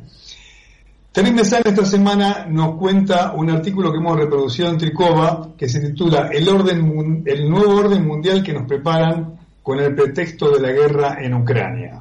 Hmm. Ahí la ha dado. cuenta, cuenta. Entonces ahí eh, nos cuenta que el conflicto en Ucrania no lo inició Rusia el 24 de febrero, sino que lo comenzó Ucrania el 17 de febrero bombardeando el Donbass, que es una zona que tú sabes ucraniana, pero que en algún momento la mayoría de la gente ahí se convirtió, digamos, a la ciudadanía rusa y por lo tanto se convirtió en una zona en la cual eh, Rusia tiene algo que decir. cuando comenzaron los, los bombardeos en el Donbass, afectando a ciudadanos rusos que Rusia tiene que proteger, luego se agregaron otras señales por parte de Ucrania, como la declaración de que pensaba adquirir armamento ruso y otra serie de provocaciones que cuenta este artículo, lo dejaron a Rusia, digamos, sin salida, tuvo que actuar y lo que cuenta la reseña es que Moscú lo que está haciendo es, digamos, enfocándose en objetivos militares. Sí. Y en los objetivos militares que en su momento anunció Putin. De ninguna manera se plantea derrocar al presidente Zelensky ni tomar Kiev, que es la capital, ni eh, mayores objetivos que, eh, que, digamos, los objetivos militares de defensivos. Claro, claro. Pero lo que cuenta, digamos, la larga historia que cuenta, digamos, de lo que sucede entre bambalinas eh, en esta guerra, conduce al punto más importante, es que aparentemente el proyecto es dividir el mundo en dos Rusia por un lado y el resto del mundo por otro. Esto tendría una importancia geopolítica, es lo más importante que nos cuenta el, largo artículo de Terry Messan, porque aparentemente es el objetivo. Por eso toda la cantidad de operaciones que hay tratando de separar a Rusia del resto del mundo, se hace en el plano financiero, en el diplomático, sacándola de las Naciones Unidas, eh, y toda la serie de sanciones económicas que tratan de despegarla es una cosa muy interesante como para analizar el, largo artículo de Messan sobre este nuevo orden mundial que dividiría al mundo en dos bloques herméticos. Algo que nunca se ha visto antes, Con lo como no se ha visto ni siquiera en la época de la Guerra Fría. Entonces lo que sospechábamos muchos de los disidentes eh, no estamos mal encaminados. Una guerra provocada por el propio Estados Unidos haciendo un golpe de efecto además eh, doble. Por un lado, dividir al mundo en dos facciones, los prorrusos y los ucranianos o del nuevo orden mundial, y por otra parte también ese golpe de efecto de rebote de carambola, hundir la economía de Europa y hacer que desaparezca Europa. Así es. El artículo de Mesán precisamente habla de que, de, digamos, de, de costado, como digamos, como adicionalmente a todos los objetivos que se propone Estados Unidos con esto, que aparentemente es una operación para intentar destruir Rusia. O sea, aparentemente es una operación mucho más ambiciosa de lo que parecería a primera instancia. Es, mucho más que una simple, digamos, agresión entre dos países. Hay mucho más envuelto. Y una de las cosas sería precisamente arruinar Europa, uno de los, de los efectos que está teniendo a más inmediatos. Julio, me parece que es eh, eh, evidentemente que eh, los más afectados van a ser los europeos con esta situación. Amigo, parece? Amigo, claro, es que claro, es que tenemos que tener siempre recordar que todo esto viene de muy atrás. ahora mismo la guerra de Ucrania, desde el 2014, 2008, 2014, se han bombardeado zonas de Ucrania y Europa ha mirado para otro lado, Estados Unidos ha mirado para otro lado. Está claro que este hecho y otros eh, dejan bien claro que Estados Unidos lo que quiere es, pues eso, la división en dos facciones del mundo, los prorrusos y los ucranianos, como decíamos, o los de la OTAN, y luego el objetivo que repito y recalco de nuevo una vez más, porque creo que no lo estamos valorando como, como se tendría que valorar, eh, la destrucción eh, de, de Europa. Sin ir más lejos, por ejemplo, ya está cosechando, por ejemplo, Estados Unidos, querido Claudio, eh, mm, beneficios con el tema de la guerra. ¿Cómo? Pues mira, pues ha, hecho todo lo posible para que España le compre eh, gas a, solo y exclusivamente a Estados Unidos, porque también se le ha cerrado las puertas en el Oriente Medio.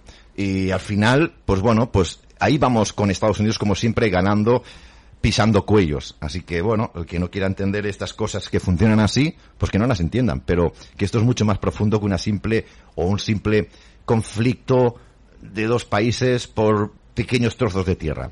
No. Así es, así es. Fíjate que el 21 de marzo, está dando la tecla, Julio, el 21 de marzo, de este artículo de Telecoma News, em, el presidente Biden, ante jefes de empresas en Washington, lo dejó muy claro qué es lo que quiere Washington con esta situación. Dice, es el momento de que las cosas cambien habrá un nuevo orden mundial y nosotros tenemos que dirigirlo. ¿Ves? Y tenemos que unir el resto del mundo libre para hacerlo.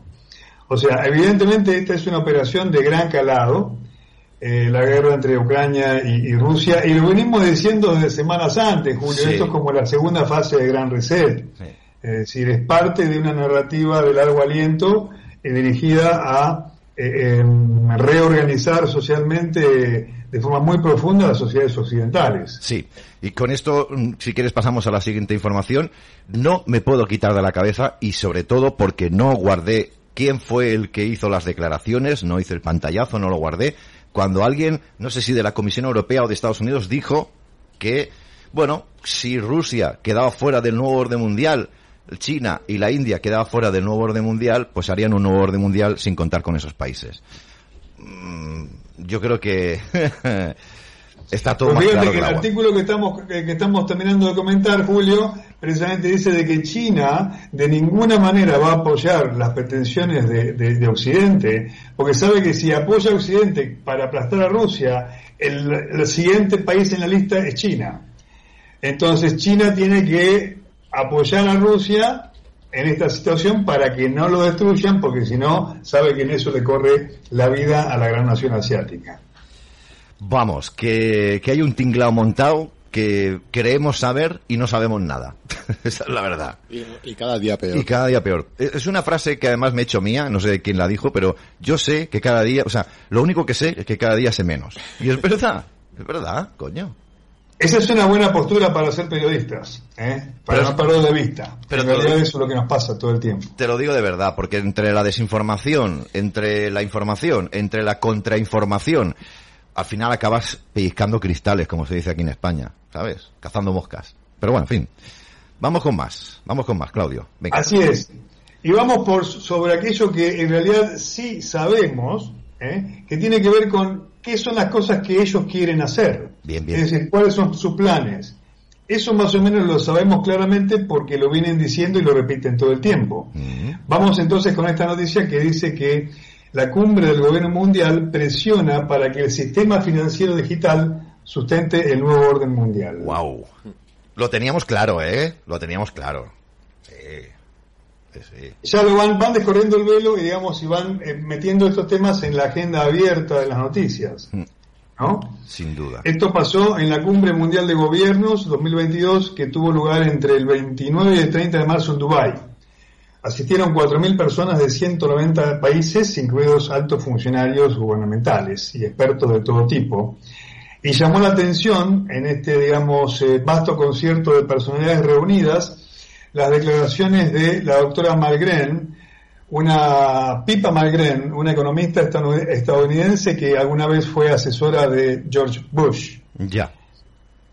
Ella dijo que estamos viendo en el mundo de hoy un cambio dramático, estamos a punto de, dijo, lo diré con valentía, estamos a punto de abandonar el sistema tradicional de dinero y de contabilidad e introducir uno nuevo, ya. que se basaría en la tecnología blockchain dijo. Ya, sí. O sea, anunció un, un, sistema de economía digital que va a tener un registro casi perfecto de cada transacción que ocurre en la economía. Ya. Esto también, dice, plantea enormes peligros en términos del equilibrio de poder entre los estados y los ciudadanos.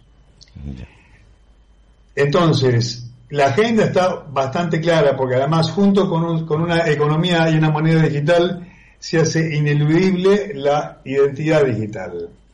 Mm. Con lo cual, esta agenda que venimos planteando, anticipando desde hace años, eh, se viene corporizando en anuncios concretos, en anuncios oficiales. Claro, pero ahí, entra en juego también la inteligencia del pueblo. No dejar, bueno, o a partir de ya, comenzar a pagar en efectivo e intentar eh, olvidarse un poco de las tarjetas. Tenemos, es que el poder al final lo tenemos nosotros, Claudio. Es que al final lo te, porque si, si, si, ven que nosotros no estamos utilizando tarjetas ni transacciones eh, digitales y hacemos compras con monedas, eh, digamos, físicas. exacto, gracias Raúl, pues eh, al final no lo van a implantar. Eh, al final, yo creo que la solución la tenemos nosotros. Pues sí, efectivamente, porque además el proyecto de, digamos, de la moneda digital y de la identidad digital es mucho más va mucho más allá que el hecho de que ya no tener dinero en efectivo para pagar en el kiosco. El tema tiene que ver con que sobre la base de, un estudio de las transacciones digitales, los gobiernos van a tener el poder de decidir, por ejemplo, cuánto, eh, eh, qué cantidad de alcohol o de lácteos o de cigarrillos o de ciertos consumos puedes tener en función de tu puntaje social. Claro. Es decir, eh, junto con el, sistema de transacción digital viene un sistema de puntaje social. Esto además está inspirado en, digamos, en, en imaginarios de larga data. Este artículo nos cuenta, por ejemplo, que eh, la, sociedad fabiana ya hablaba de la necesidad de que asignar un, valor a cada, a cada persona en la sociedad. Ah, ¿no? Sí de, la necesidad de establecer tribunales socioeconómicos para que cada ciudadano fuera cuantificado y calificado, ¿no? El puntaje de crédito social chino es una variante de ese mismo concepto. Claro. Y es lo que viene luego de establecer que eh, cada transacción de la economía va a ser digital y bueno, y vamos a perder por lo tanto además eh, la privacidad sobre eso, sobre nuestras pequeñas acciones de cada día. Eh, y, eso, atrás de eso viene un, control, un sistema de, control político. Bueno, es que eh, vamos a perder, exacto, vamos a perder eh, muchas cosas, porque esto, en el trasfondo de todo esto, es mucho más grave de lo que a primera instancia parece algo insignificante. Bueno, pues dinero físico, dinero digital, mucha gente pensará, bueno, pues va, es lo mismo, ¿no? No, no, no, no, no. Mucho más control, no, simplemente mm, tú no puedes no puedes salir de un perímetro de, de 5 mm, kilómetros cuadrados. Si sales de ese perímetro, te cortan el dinero, o sea, te quitan, te quitan el dinero, tú ya no puedes hacer nada. Si solo puedes pagar mediante, eh, no sé, cómo pagaremos, pero se supone que en dinero físico no, pero si te lo quitan, ya. Porque, o sea, te, ponen límites, te ponen tanto eso como luego pasaporte de vacunación, que también irá implementado igual que, el dinero digital, todo en un chip o, como quiera verse. Y bueno, yo espero que yo yo espero que echa la ley echa la trampa, es decir, que al final también nos las ingeniemos para contrarrestar estas maléficas intenciones, porque claro, si nos cortan el grifo del dinero físico, estamos perdidos, lo que dice Raúl. Es que ahí va todo. Ahí va todo, todo, todo, todo, todo. Es decir, tú no eres un buen ciudadano, por ejemplo, tú te portas mal o eres disidente, se te corta la financiación y arreando de muy buenas, y ya está, y te quedas sin comer. Y fíjate que lo, que pasó con los camioneros canadienses. Por ejemplo, sí señor, sí señor. O sea, eh, pero el control del gobierno va a ser todavía peor, porque a los camioneros canadienses todavía le queda el efectivo. Claro, pero cuando no haya efectivo, ¿qué? ¿Eh? Así es. Claro, ¿qué es eso? En fin, bueno, nos quedamos con estas informaciones para nada eh, halagüeñas, pero es información y al fin y al cabo nos debe de servir para, para tener mucho más poder y para poder ser conscientes del momento en que vivimos y empezar a pensar, ¿verdad, Claudio?, en una solución a corto plazo porque estos están acelerando mucho, yo no sé la razón, pero están acelerando mucho esta agenda genocida 2030. ¿eh? Hagamos ya algo, ¿eh? Tenemos que hacer algo, ¿eh? Así es, así es. Pues por lo pronto estar despiertos, estar alertas a todas las señales de lo que se viene y bueno, y construir economía solidaria, construir economías alternativas y seguir construyendo relaciones sanas, vibrantes por afuera del sistema, me parece que es una buena fórmula para el día a día, por lo menos, Julio. Sí, sí, estoy de acuerdo. Alternativas, sin lugar a dudas, comunidades. Al final vamos a ir a eso. Claudio, gracias de corazón. Hasta el próximo martes. Que pases lo que resta de semana lo mejor posible y una feliz Semana Santa, Claudio. Para ti los Igualmente, Julio. Feliz Semana Santa para ustedes también. Gracias, hermano. Cuídate. Adiós, hermano. Bueno, 8 y 28, una hora menos en la comunidad canaria. Nos vamos a ir rápidamente con Pilar Baselga, que nos pide paso y que una vez más, pues está con nosotros, estará con nosotros para, para hablarnos un poquito de lo relacionado con, con el tema de, de, Francia, ¿no? ¿Sabes? Dime, dime, dime. ¿Sabes de lo que me acuerdo siempre cuando hablamos de Pilar o, o la comentamos? De la manifestación en Madrid, que estuvimos tú y yo, que apareció ella sola, que iba sin compañía de nadie se presentó ahí sola en la manifestación, te vio, nos vio, que estábamos haciendo el directo, ¿te acuerdas? No Iba ya sola, no, le hacía falta a nadie, se presentó allí sola con su bandera. Es que Pilar Baselga no necesita a nadie, ella es un auténtico torbellino y, y, y, y, en contra de lo que es Pedro Sánchez, que, que Sánchez, por donde pisa no crece la hierba, cuando eh, nuestra queridísima Pilar Baselga, pues camina por las calles, crece la hierba. Y es así, la verdad es que sí. Pilar, muy buenas tardes y, bienvenida a tu casa, siempre. Hola, mira, Pedro Sánchez no se merece ser comparado con Aníbal, porque Aníbal las tenía muy bien puestas. También es verdad. Las, pelotillas. Sí, también es verdad. No, una auténtica basura y además, gracias al expediente Royuela, ya sabemos que está metido en la organización. Sí, sí, sí. Hostia, yo- Era, era- era cuestión de tiempo, ya están todos metidos. Está el fiscal Mena, Margarita Robles, Zapatitos, Pedro Sánchez, Marlasca y Lola Delgado. Pues yo, O sea, Pilar, prácticamente el gobierno entero. pues yo, Pilar, que creía, fíjate tú, que, que, que- Perdona, el gobierno español está secuestrado por una organización narcoterrorista que organiza eh, todo tipo de, bueno, de crímenes, de Sí. sangre, o sea, eliminación de personas, pero también gracias al expediente Royuela, que yo sigo religiosamente, tenemos el dato yo- de por qué Felipe VI hizo el aquelarre masónico de las víctimas del COVID. qué bueno, qué bueno, Pues- Pilar, qué bueno, qué bueno. porque tienen el, el- el informe del CNI de las, digamos, de la vida oculta de la reina Leticia. Oh, oh, oh, oh, oh. ¿No sabías eso tú? Bueno, la cigarrera tiene un pasado, ¿eh? Sí, sí que es verdad, sí que es verdad. Yo había escuchado algo. Sí, sí, pero no, no, no, no lo había pensado, Pilar, de verdad, fíjate, ¿no? Bueno, pero- Claro, cuando da el dato de que Zapatero le pide a Margarita Robles que en nombre de la organización le pase el informe del CNI que hicieron el CNI Sí, sí, sí. antes de que se casara con Felipe VI. Hmm. Margarita Robles contesta que no Que le resulta tiene, complicado. que el CNI lo tiene. Y entonces Zapatero le dice, hombre, haz un esfuerzo porque mira, es que la organización no puede ser. Total, que Robles le pasa el nombre del pobre hombre este que hizo el informe del CNI, que no es del CNI. Entonces le da nombre, con nombres y apellidos. Y después el siguiente mensaje de Mena es muchas gracias Rob Margarita, eh, querida amiga y compañera.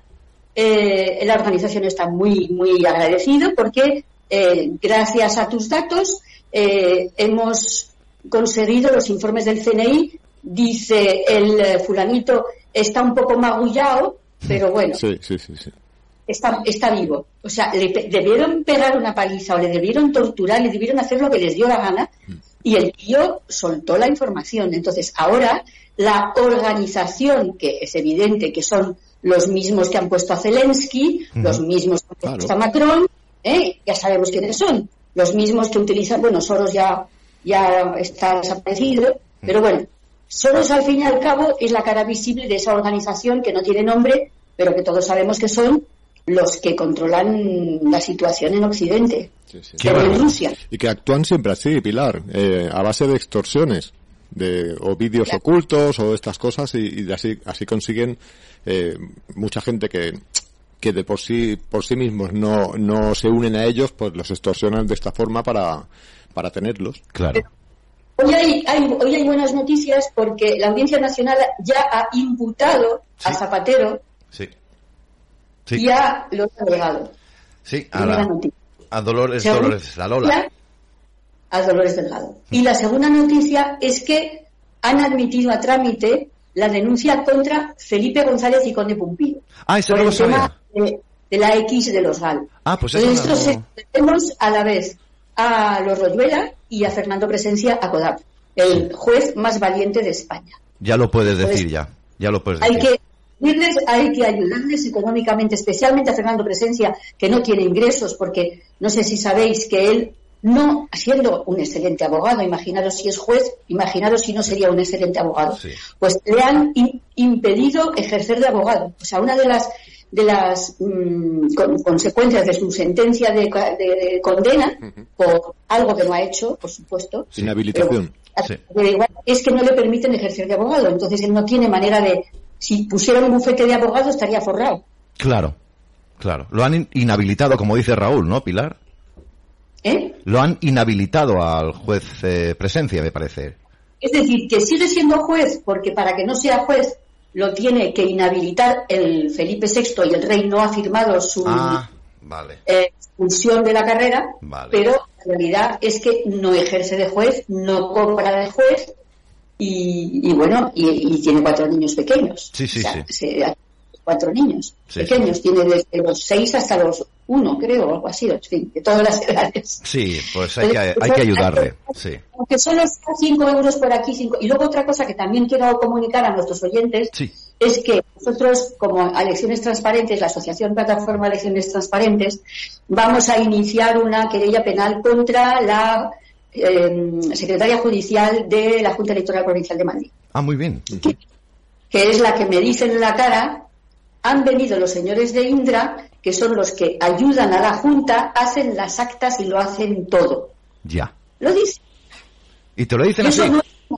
así te lo dicen. ¿Sí? Está grabado y yo hice un vídeo donde se la ve diciéndomelo. Y yo le digo, ¿cómo que los señores de Indra? Pero los señores de Indra no están en la ley. Quisiera hablar con ellos. Me dice, ah, pues no sé si puedo hablar con ellos. Y digo, ¿cómo? ¿Qué hacen aquí estos señores? Es que no, la ley no considera que haya una empresa privada que venga aquí a, sumar los votos, eso lo tienen que hacer ustedes, los magistrados, ¿no? Pues dice que no los hacen porque si no estarían ahí 10 años. Claro. Entonces, claro, no quieren trabajar y eso que cobran de 2.700 a 2.000 euros en cada uno solamente por, por esta gestión electoral que luego no realizan. Y otra cosa que quería decirte, que en Francia, si dan los resultados el día de las elecciones, igual que en España, eso significa que no hacen el escrutinio general, porque materialmente no lo pueden hacer. Ah, o sea, que no hay que creerse esos resultados. Claro, claro, es lo que teníamos un poquito de dudas, Pilar, y es lo que queríamos preguntar. Ayer preguntábamos aquí, nos poníamos encima de la mesa la posibilidad de que hubiera algún tipo de maquinita igual que en España. ¿Está en toda Europa, digamos de alguna manera, Indra presente en la manipulación de resultados? Pues en toda Europa no lo puedo decir, pero que en Francia, en Italia, en España, en Portugal tampoco te lo puedo decir. Pero el, elemento fácil de descubrir es si el día de las elecciones dan el resultado. Claro. Ese es, ese es el, como digamos, el indicio, la prueba de que están falsificando las elecciones. Claro, porque los datos te los dan prácticamente a los 10 minutos de haber cerrado las mesas electorales y casi no se mueven imposible, eso es imposible. Entonces yo estaba hablando con un político francés que se presenta a las elecciones y le dije, oye, ¿cómo se hace el escrutinio general? Claro. Y me dice, no, no, la limpieza electoral es perfecta, en Francia no hay problema. Yo digo, ¿así? ¿Ah, ¿Y cómo hacéis? Claro. Bueno, pues se abre la urna, se sacan las papeletas, se, suman. Digo, sí, sí, muy bien, se suman. Y luego, ¿cómo me dice, ¿y luego qué? Y luego tú ahí tienes el resultado de esa mesa. Pero para llegar al resultado de toda circunscripción electoral, la provincia, el departamento, como lo quieras llamar en francés, todo eso hay que reunir todos esos datos. Digo, ¿cómo, ¿cómo, lo pasáis a, unir todos los datos el día de las elecciones? No se puede hacer, se tendrá que hacer unos días después. Y me dice el tío, pues, pues lo pasan, empieza a buscar así por teléfono. Digo, ¿cómo? O sea, de la mesa electoral un tío por teléfono que no sabes quién es, que no puedes controlar si realmente lo que tú él está metiendo son los datos y el que los recibe, ¿cómo puedes saber que lo que está metiendo en su ordenador o en su... Esto no es una manera de transmitir votos, no es por teléfono. Ya, ya, claro. Está el escrutinio general, el escrutinio general consiste en llevar el acta, todas las actas, y entonces se suma a partir del acta original y se ven ahí los datos. Claro. Y eso no lo puede hacer cualquiera, lo hace un juez que da fe bueno, lo debería de hacer, pero no lo hacen. Entonces, me, da la sensación que en todas partes hacen igual. Y por eso cuando pusimos la, el recurso electoral del 4 de mayo en Madrid y llegamos hasta Estrasburgo, en Estrasburgo, eh, que son del Consejo de Estado, del Consejo de Europa y son una, la misma mafia masónica, sí. pues tardaron un mes y medio en contestarnos. Cuando nos contestaron dijeron que no venía correctamente firmado por el abogado, cosa que es mentira, que estaba fuera de plazo ya y que no se admitían ni recursos ni apelaciones. Ah. Digo, claro, estamos fuera de plazo porque nos han tardado un mes y medio en contestar. Que si nos hubieran contestado inmediatamente teníamos mes y medio para claro. subsanar los errores que supuestamente ellos nos. Es decir, que lo que menos quieren en Europa es que los otros países se den cuenta de lo que Elecciones Transparentes está diciendo desde hace mucho tiempo ya. Sí, sin lugar a dudas. Sí, no, no, sin lugar a dudas. Es que debemos un poquito ralentizada y tenemos algún problema con el retorno. No, no, tienes toda la razón del mundo. El daño que está haciendo elecciones transparentes al sistema es sin lugar a dudas monstruoso. Lo que pasa que, bueno, en fin, me ha quedado mucho más claro que eh, en esta, después de esta primera vuelta en las elecciones francesas, con estos resultados sorprendentes, como decía nuestro queridísimo eh, Raúl, sorprendente es que Le Pen esté en la segunda posición, pero más sorprendente es que haya un 28% de la población francesa que después de haber sido azotada diariamente por un Macron que es más un dictador que otra cosa, lo hayan votado. No me cuadra nada. No me cuadra, como tampoco la gente votó en masa a Pedro Sánchez cuando sabíamos todos que era un tirano. No cuadra nada. No cuadra nada, Pilar. No cuadra nada, pero ojo, cuando yo nosotros les pedimos en elecciones transparentes que la gente vaya tres días después al escrutinio general y se presenten ahí y, exijan que se cumpla la ley, pues no viene nadie. También es verdad. No, no, viene nadie. las cosas como son, sí, sí. Mm, o sea, yo no tengo el, don de la ubicuidad. Yo solamente puedo estar en un sitio, entonces puedo estar pues donde estoy, en Madrid, pero yo no me puedo ir. Me fui a San Sebastián, me fui a Galicia, me fui a La Coruña, me fui a Gerona, y, ahora en, en, esta de Castilla y León no pude ir a ninguna.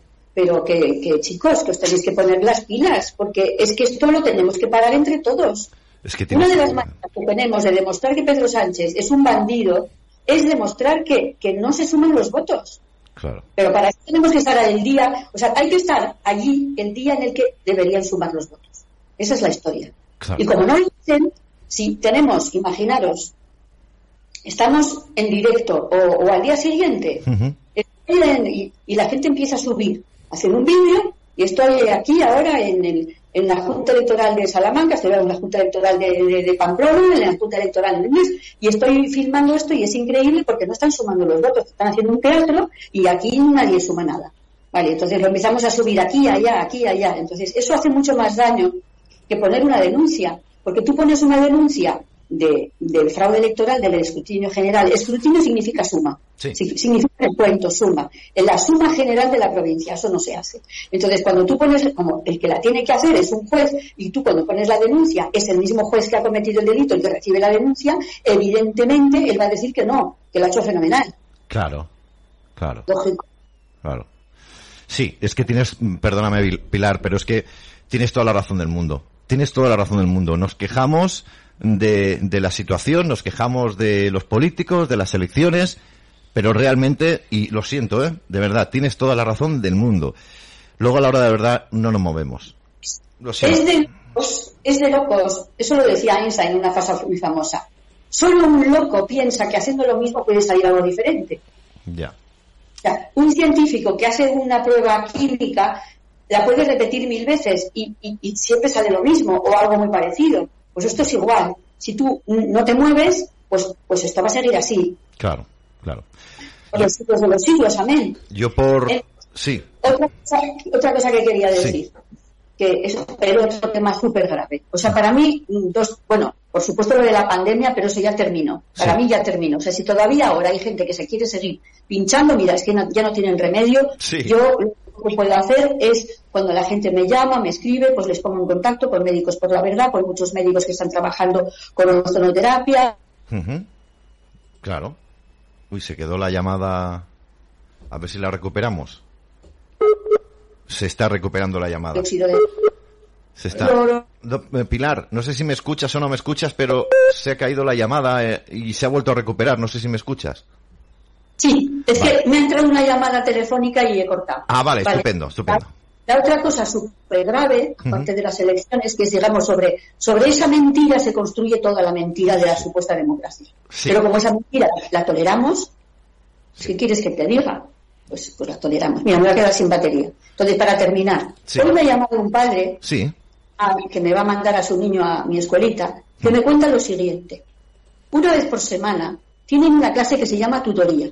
Y en realidad esa clase llamada tutorías en realidad eh, hablan de sexo. Hmm. Y el ejercicio era que la profesora les pedía que les dijeran que cuando tienen sueños eróticos y se excitan, ¿a con quién, con qué sexo se identifican? ¿Con quién, con qué sexo se excitan? Ya. ¿Tú te puedes creer? Madre mía. Yo lo que le he recomendado, primero por supuesto que saque al niño del colegio, y ya le estamos haciendo el escrito, es que él vaya a, casa, a, pida cita con el director y le diga, señor director, ¿me permite una pregunta? Sí, sí, cómo no. ¿Usted cuando se excita se excita más bien pensando en mujeres o pensando en hombres. Claro, Claro, claro, claro. claro, sí, ¿No se lo preguntan ellos a nuestros hijos? Pues claro que sí. Eso, claro, como usted, eso digo yo, ¿cómo usted le pregunta eso a mi hijo? ¿Quién, quién es usted para preguntarle eso a mi hijo? ¿Pero qué es esto? Qué Y bueno.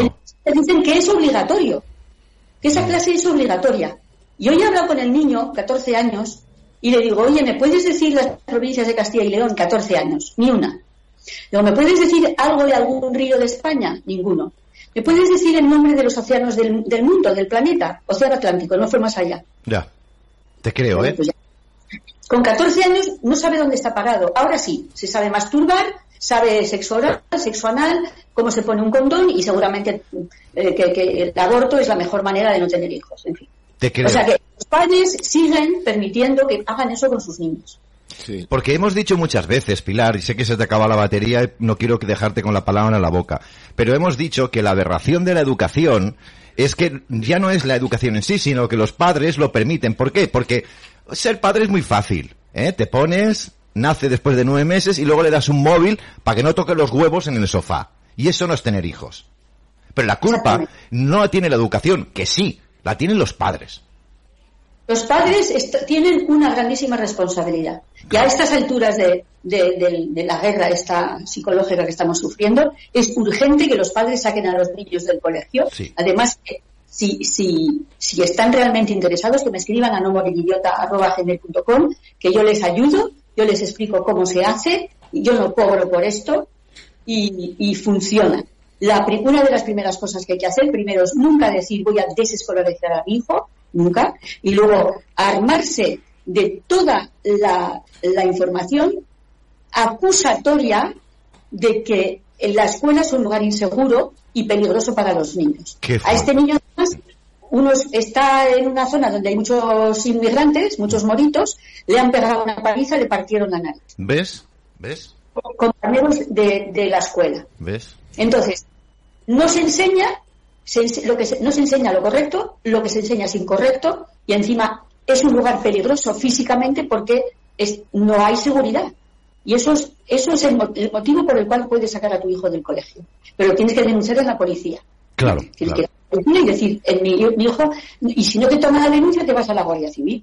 Porque a veces la policía municipal no toma la. la- porque la- muchas veces la policía municipal está conchavada con los con el ayuntamiento Ya. y con eh, los colegios que dependen del ayuntamiento, Ya. ¿sabes? Entonces, pero si el policía municipal no te toma la denuncia de que tu hijo está siendo maltratado por compañeros, por los profesores o lo que sea, te vas a la Guardia Civil o a la Policía Nacional.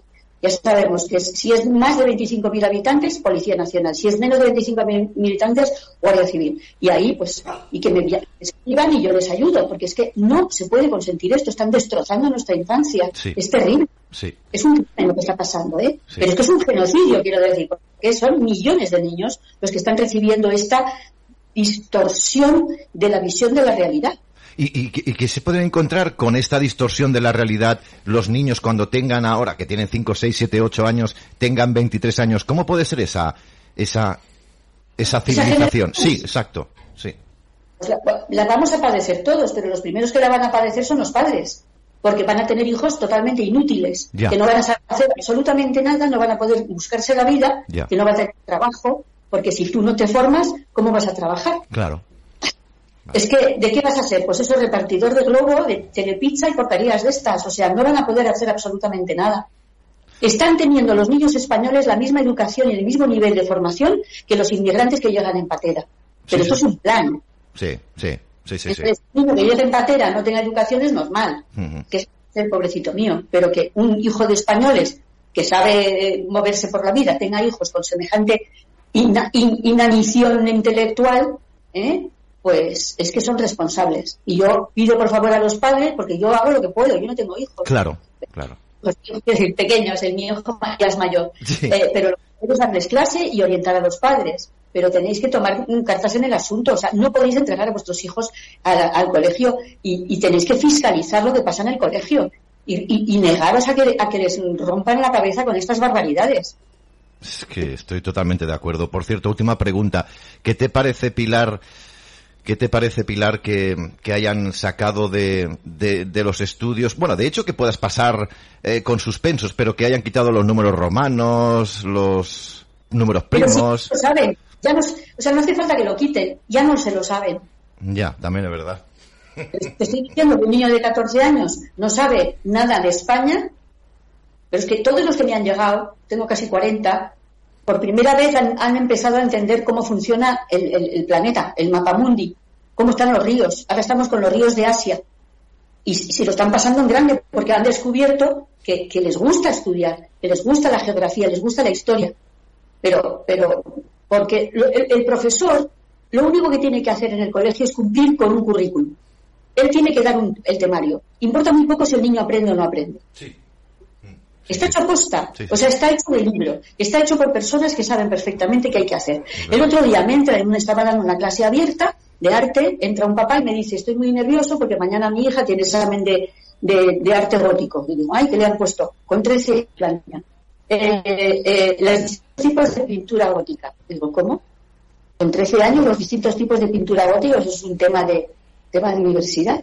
Entonces, lo que están haciendo es que eh, esto es como si primero enseñas a dividir, después a multiplicar, después a restar y después a sumar. Sí, Nunca lo vas a hacer bien. Trastornarlos. Porque tienes un más sencillo o más complicado. Entonces ellos hacen así, te dan las cosas muy complicadas, los niños no entienden nada, se lo aprenden de memoria, lo regurgitan, eh, hacen exámenes tipo test y luego ya mmm, otra cosa mariposa. Entonces llega un niño con 14 años que no sabe ni dónde está él en el mapa. No sabe dónde está él en el mapa. Sí, sí, sí. Mis sí. niños empezaba en septiembre y alucinarías. Hablan de Diógenes.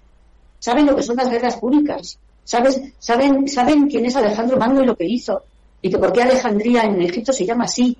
Saben, saben, ya se saben todo, la tabla periódica, están estudiando pues las células, en fin, con unas ganas y, y un entusiasmo que, que, es, que es maravilloso. ¿Pero por qué? Pues porque porque no están metidos en, ese, en esa picadora de almas que es la escuela pública y la escuela, bueno, la escuela oficial, porque la concertada es igual. Claro. Porque los profesores están amenazados por inspección académica. ¿eh? Les, les, les, les, vigilan, les, les, les, eh, les vigilan que tienen que dar el temario. O sea, da igual, el inspector lo que vigila es que el, el, el profesor dé el temario, pero nadie se preocupa por saber si el niño ha aprendido el temario. Fíjate tú qué estupidez desde luego sería lo principal, ¿no? Lo primero te informas si los niños han aprendido. Pero que te digo que han llegado a mi escuela casi 40 niños y lo primero que han tenido que hacer en septiembre es aprenderse las tablas de multiplicar, que no se las sabían. Entonces el profesor de matemáticas no podía dar clase. Claro. Dando las tablas de, de, de, de multiplicar en septiembre con niños de 14 años, no te lo pierdas. Uf. Pues ya ves lo que se está sembrando. años es cuando hacíamos Joder. octavo nosotros. ¿no? Madre, claro, octavo, cuando hacíamos sí. octavo ya, sí, sí, sí. Madre mía. Claro. Que en octavo de GB que tengas que aprender las tablas de multiplicar. Tiene cojones. Buah. De multiplicar no se la saben. ¿Perdón? No saben nada, o sea, no saben nada. Le llegó una que no podía escribir mmm, con letra minúscula, en cursiva. Escribía con letras mayúsculas. Sí. Porque no sabe escribir. Hostia. Pero 11 años, ¿sí? Sí, sí, sí. Y escribía sí, sí. con... Y estaba tan avergonzada de... Se dio cuenta, ¿no? Comparado con otros niños, tal, que se tuvo... Vamos, se fue, no lo pudo soportar. Le dio mucha pena, pero se fue. Qué lástima. No podía. Qué lástima. Pues yo te agradezco muchísimo, Pilar, que... El, el, claro, de los padres, ¿eh? No, no, sí, sí, sí, sí, sí, sin duda. Sí. para ayudarle en absoluto. No, no, sin, sin duda. La dejadez de los padres es el mayor... de los... ya, ya tiene sus profesores. En fin. Bueno, cariño, bueno. te agradezco muchísimo que hayas entrado para hablarnos de esto, que creo que es muy importante. Y si alguien quiere ponerse en contacto con Pilar sobre este particular, que lo haga. Eh, está abierta a, a, ayudar. Siempre Pilar está abierta. Pilar, de verdad, cuando quieras, ya sabes, es tu casa. Muchísimas gracias de corazón y ánimo. Venga, va, que al final lo conseguiremos, va. Ya verás que sí. bueno, si la gente viene y apoya, lo conseguiremos. Venga, va. Si siempre somos los tres, cuatro gatos y medio, pues nos costará más. Lo Entonces, sé. no hay otra manera que, que empezar a, o sea, empezar a moverse, porque lo que no puedes es esperar que las cosas cambien si tú siempre claro. Lo sé, cariño, lo sé. Y también aplico mi, la mea culpa, la mea culpa. Sin duda. Tienes toda la razón. Ahí no te podemos decir lo contrario. Que gracias, cariño, por todo lo que haces. De corazón. ¡Mua! Un beso. Adiós, Pilar. Adiós, corazones. Chao, adiós. chao. Adiós, Adiós. Mi, adiós, mi vida, adiós. En fin, Pilar, con unos huevos que ya más de uno le gustaría tener. Las cosas... No, no, no, no. Es Sí, que sí, sí. las cosas son así. No, no, Al las cosas son como son. Exacto. Y al que le quiera bien, el que no, también. Eh, nos vamos a ir marchando prácticamente, nos quedan seis minutos para llegar al punto horario de las nueve de la noche, una hora menos en la comunidad canaria. Eh, tengo aquí varias informaciones, ¿me permites? Ah, sí, sí, sí, sí, sí. ¿Qué te has dejado? ¿Qué te No, has dejado? no, hombre, es que claro, no, sí, Para totalmente. despedir el programa. No. Ah, te tengo que traer una cosita que te tengo a Sí. medias. Ah, Aquello bueno, que te estoy haciendo, sí, que lo compartiremos con todos vosotros. Sin duda, sin duda, sin duda. Es una, una idea, una Un- idea. No una voy, a, idea. no voy a decir nada más. No, eh, se dice el pescado, pero no el pescador, Claro, ¿no? Si no, luego no es sorpresa. Exacto. Se- no es sorpresa, es compresa. Vamos a irnos con un vídeo que también ha pasado de puntillas en los medios de comunicación. Bueno, es que es normal que pasa de puntillas en los medios de comunicación porque estas cosas no interesan. Bueno, hay una, como una especie de... Se ha celebrado una especie de recepción. Vean ustedes en la imagen donde estaba Chimo Bayo. Ay, Chimo Puig. esta sí, esta no con una consejera al lado que la verán ustedes que es la que interviene. El, el- el señor que el señor que está a la derecha de la imagen es un empresario, ¿vale? Y entonces, bueno, están promocionando, como ven ustedes al fondo, máquinas de naranjas y las naranjas. Yo Se pensaba supone- que eran máquinas tragaperras, tío. Mm, Pues bueno, bueno, las perras se las tragan ellos, porque tiene que cambiarse mucho el peluquín. Bueno, pues eh, resulta que el empresario, mm, van a escucharlo ustedes, bueno, dice lo siguiente, es que se escucha muy bajito, yo se lo digo verbalmente, dice el empresario, no sé si las naranjas son de Valencia, dice el empresario. Repito, sí. no sé si las naranjas son de Valencia. A lo que Mireia Moyá, que es consejera marxista de Agricultura, dice, eso no lo digas, di que sí que son. Nadie lo va a comprobar. Eso lo vi yo. Pues venga, vamos a verlo. No sé si, no sé si las naranjas son de Valencia. Eso no lo digas. Di que sí de Sonia. Que nadie lo va. Está bueno, está ahí. ¿Ves? No sé si, No sé si las naranjas son de Valencia, dice. Y sale ella y dice, eh, Di que sí de Sonia. di que que eso no lo digas, di que sí que son de Valencia, nadie lo va a comprobar. ¿eh? Fíjense que el único que lleva mascarilla es el empresario y los demás eh, no llevan, los, los políticos- los políticos no llevan mascarilla. ¿eh? Bueno, están, están bebiendo zumo, Julio. Pues que se ponga la mascarilla y que beban con una caña, coño. Joder, siempre con excepciones con estos. En fin, esto por un lado. Eh, por otro, ¿qué más? Ah, sí.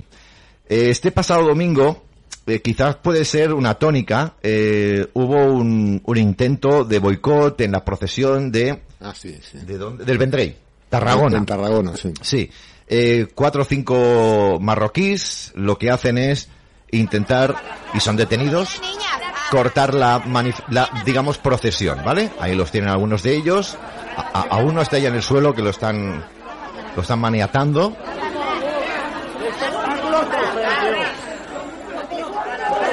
Esos son los que vienen a traernos pensiones y, vergüenza, de verdad. Qué vergüenza, tío. y fíjate que están ahí impunes. ¿eh? ¿Esto lo haces tú allí en su país? No sales vivo. No sale vivo porque todo el mundo se echa encima de ellos, que eso es lo que yo echo de menos, la verdad. La justicia del pueblo, digámoslo así, dejémonos de tonterías. Estos, que el de la gorra y el otro y el otro y el otro, que no le dé tiempo a la policía a intervenir. Que sea el pueblo que se los coma.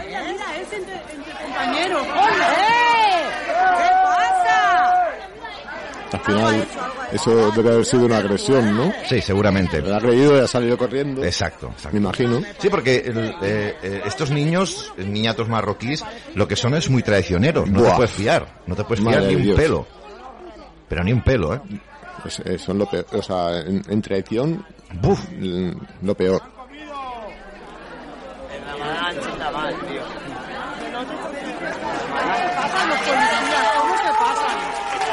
Al parecer cogen al que había agredido y que por eso la gente cri- mm, chillaba.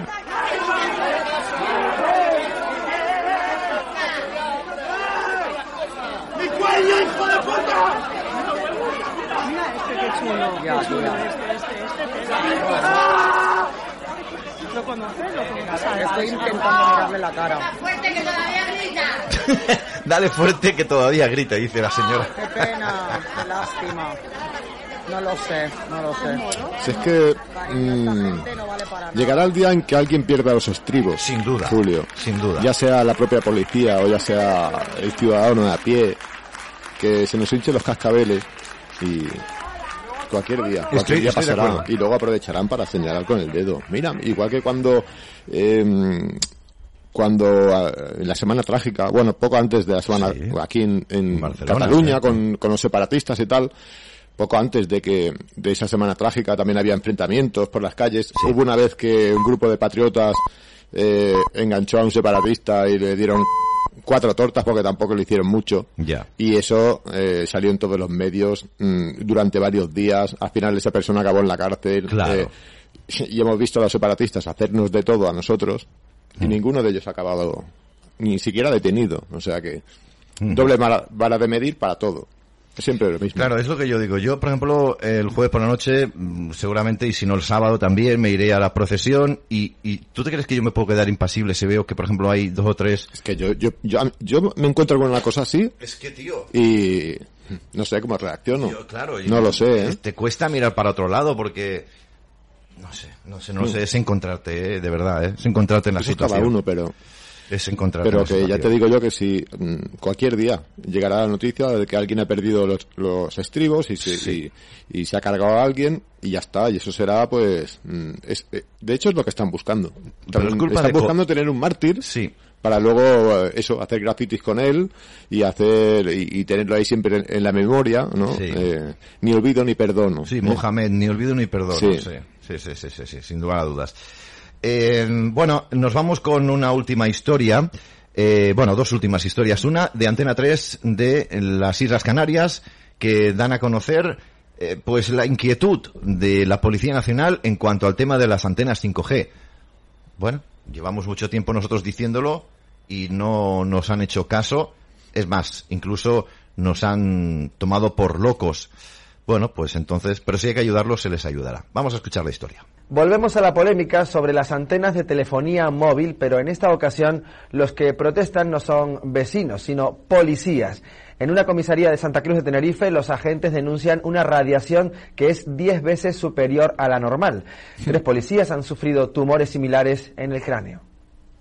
La polémica de las antenas de telefonía móvil se extiende también a instituciones. Ahora son los policías de esta comisaría de la capital tinerfeña los que se unen a los vecinos contra las antenas.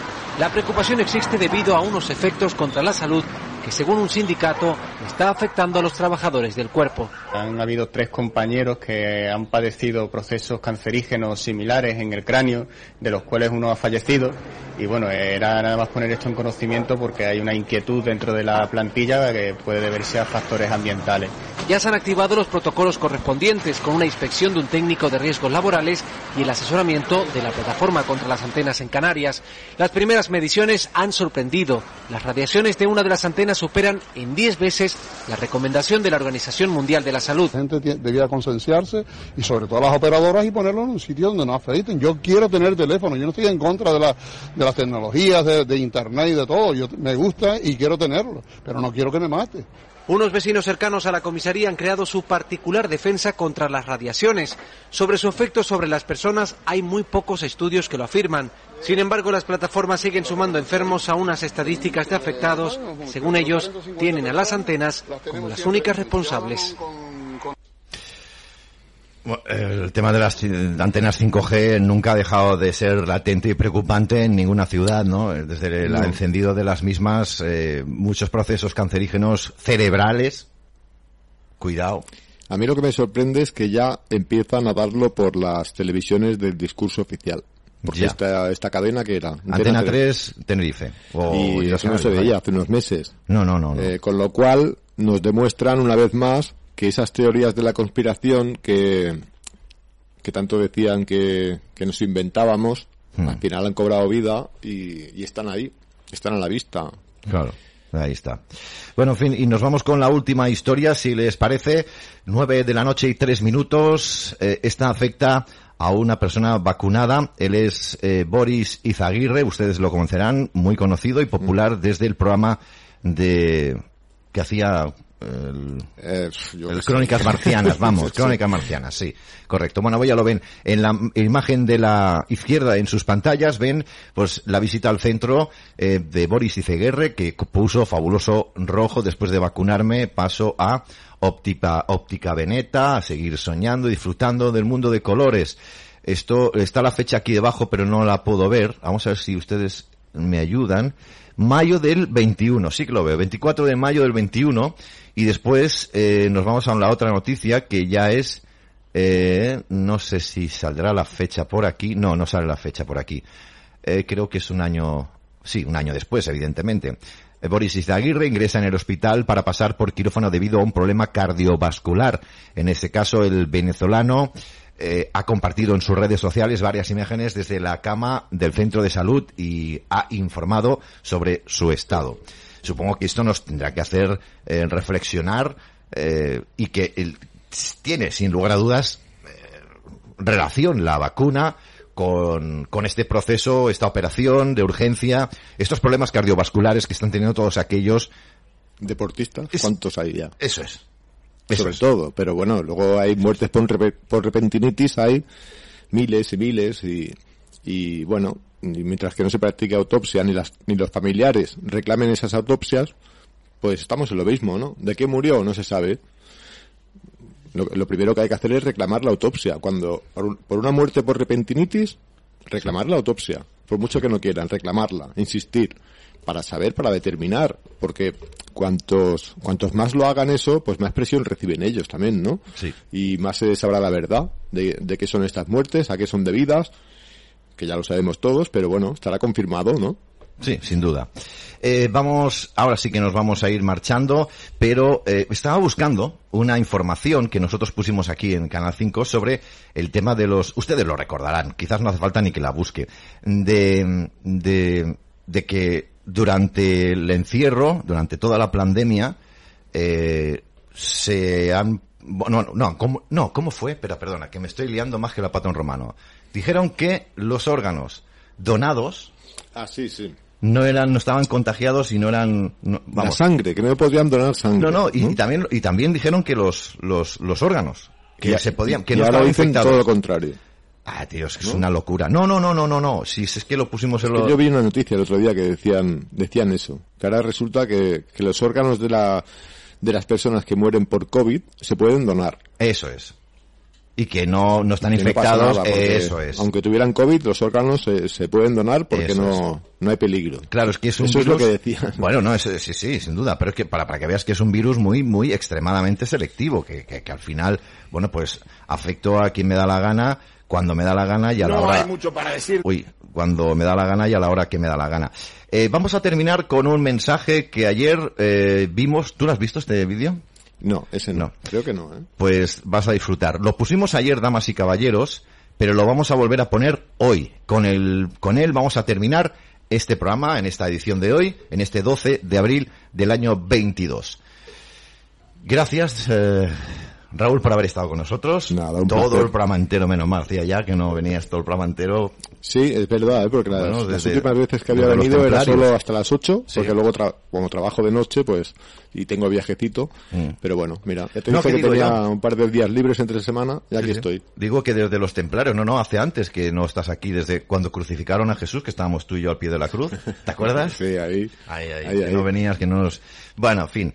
Vamos con este vídeo. Gracias a todos ustedes. Mañana, eh, miércoles, volvemos aquí a las 7 en punto de la tarde. Gracias por haber estado con nosotros. Le dejamos con este vídeo. Que descansen. Hasta mañana. Feliz noche. No hay mucho para decir, debemos actuar. Se ven en momentos oscuros. Que estos hijos de puta vengan a hablarnos de pasaporte sanitario. Hijos de puta. Basuras inmundas, lacayos de Soros, de Bill Gates, del nuevo orden mundial, de la masonería, de las sociedades con el sionismo, de la organización supranacional que trata de imponer desde laboratorios negocios perversos contra la humanidad, delitos de lesa humanidad, fomentado desde los estados, terrorismo de gobierno. Y estos terroristas de gobierno que llevan adelante un plan mundial contra los seres pensantes, porque la primera ola fue para probar la reacción, a ver hasta dónde llegaba, cómo reaccionaba la sociedad, cuánto iba a permitir o no la sociedad. Ya midieron los alcances del temor, ya impusieron el miedo, ya comunicaron las amenazas, si no te disciplinas a morir como ellos quieren que mueras. Ya avanzaron en la imposición de una nueva cultura global. Y la resistencia está en marcha en todo el mundo. Y acá también. Yo soy uno. Y en esta resistencia a este nuevo orden criminal, que tiene como instrumentos de sometimiento la deuda externa, el ataque pandémico o plandémico, la disciplinación a partir de un pasaporte sanitario. Vayan a chupar pija, hijos de puta. La coacción agravada sobre la sociedad. Tenés que hacer esto, pero esto no es una vacuna. Si el Estado dice que no es obligatorio, igual te lo tenés que dar, porque si no, no vivís, no comprás, no tenés crédito, no tenés colegio para tus hijos. Coacción agravada.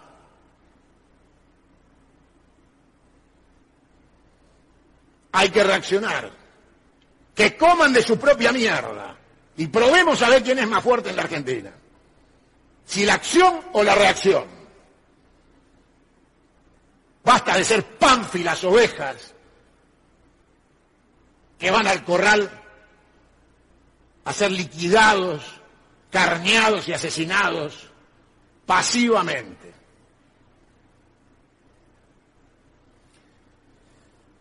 Les pido a todos un estado de conciencia pleno, de un despertar de la conciencia de los argentinos.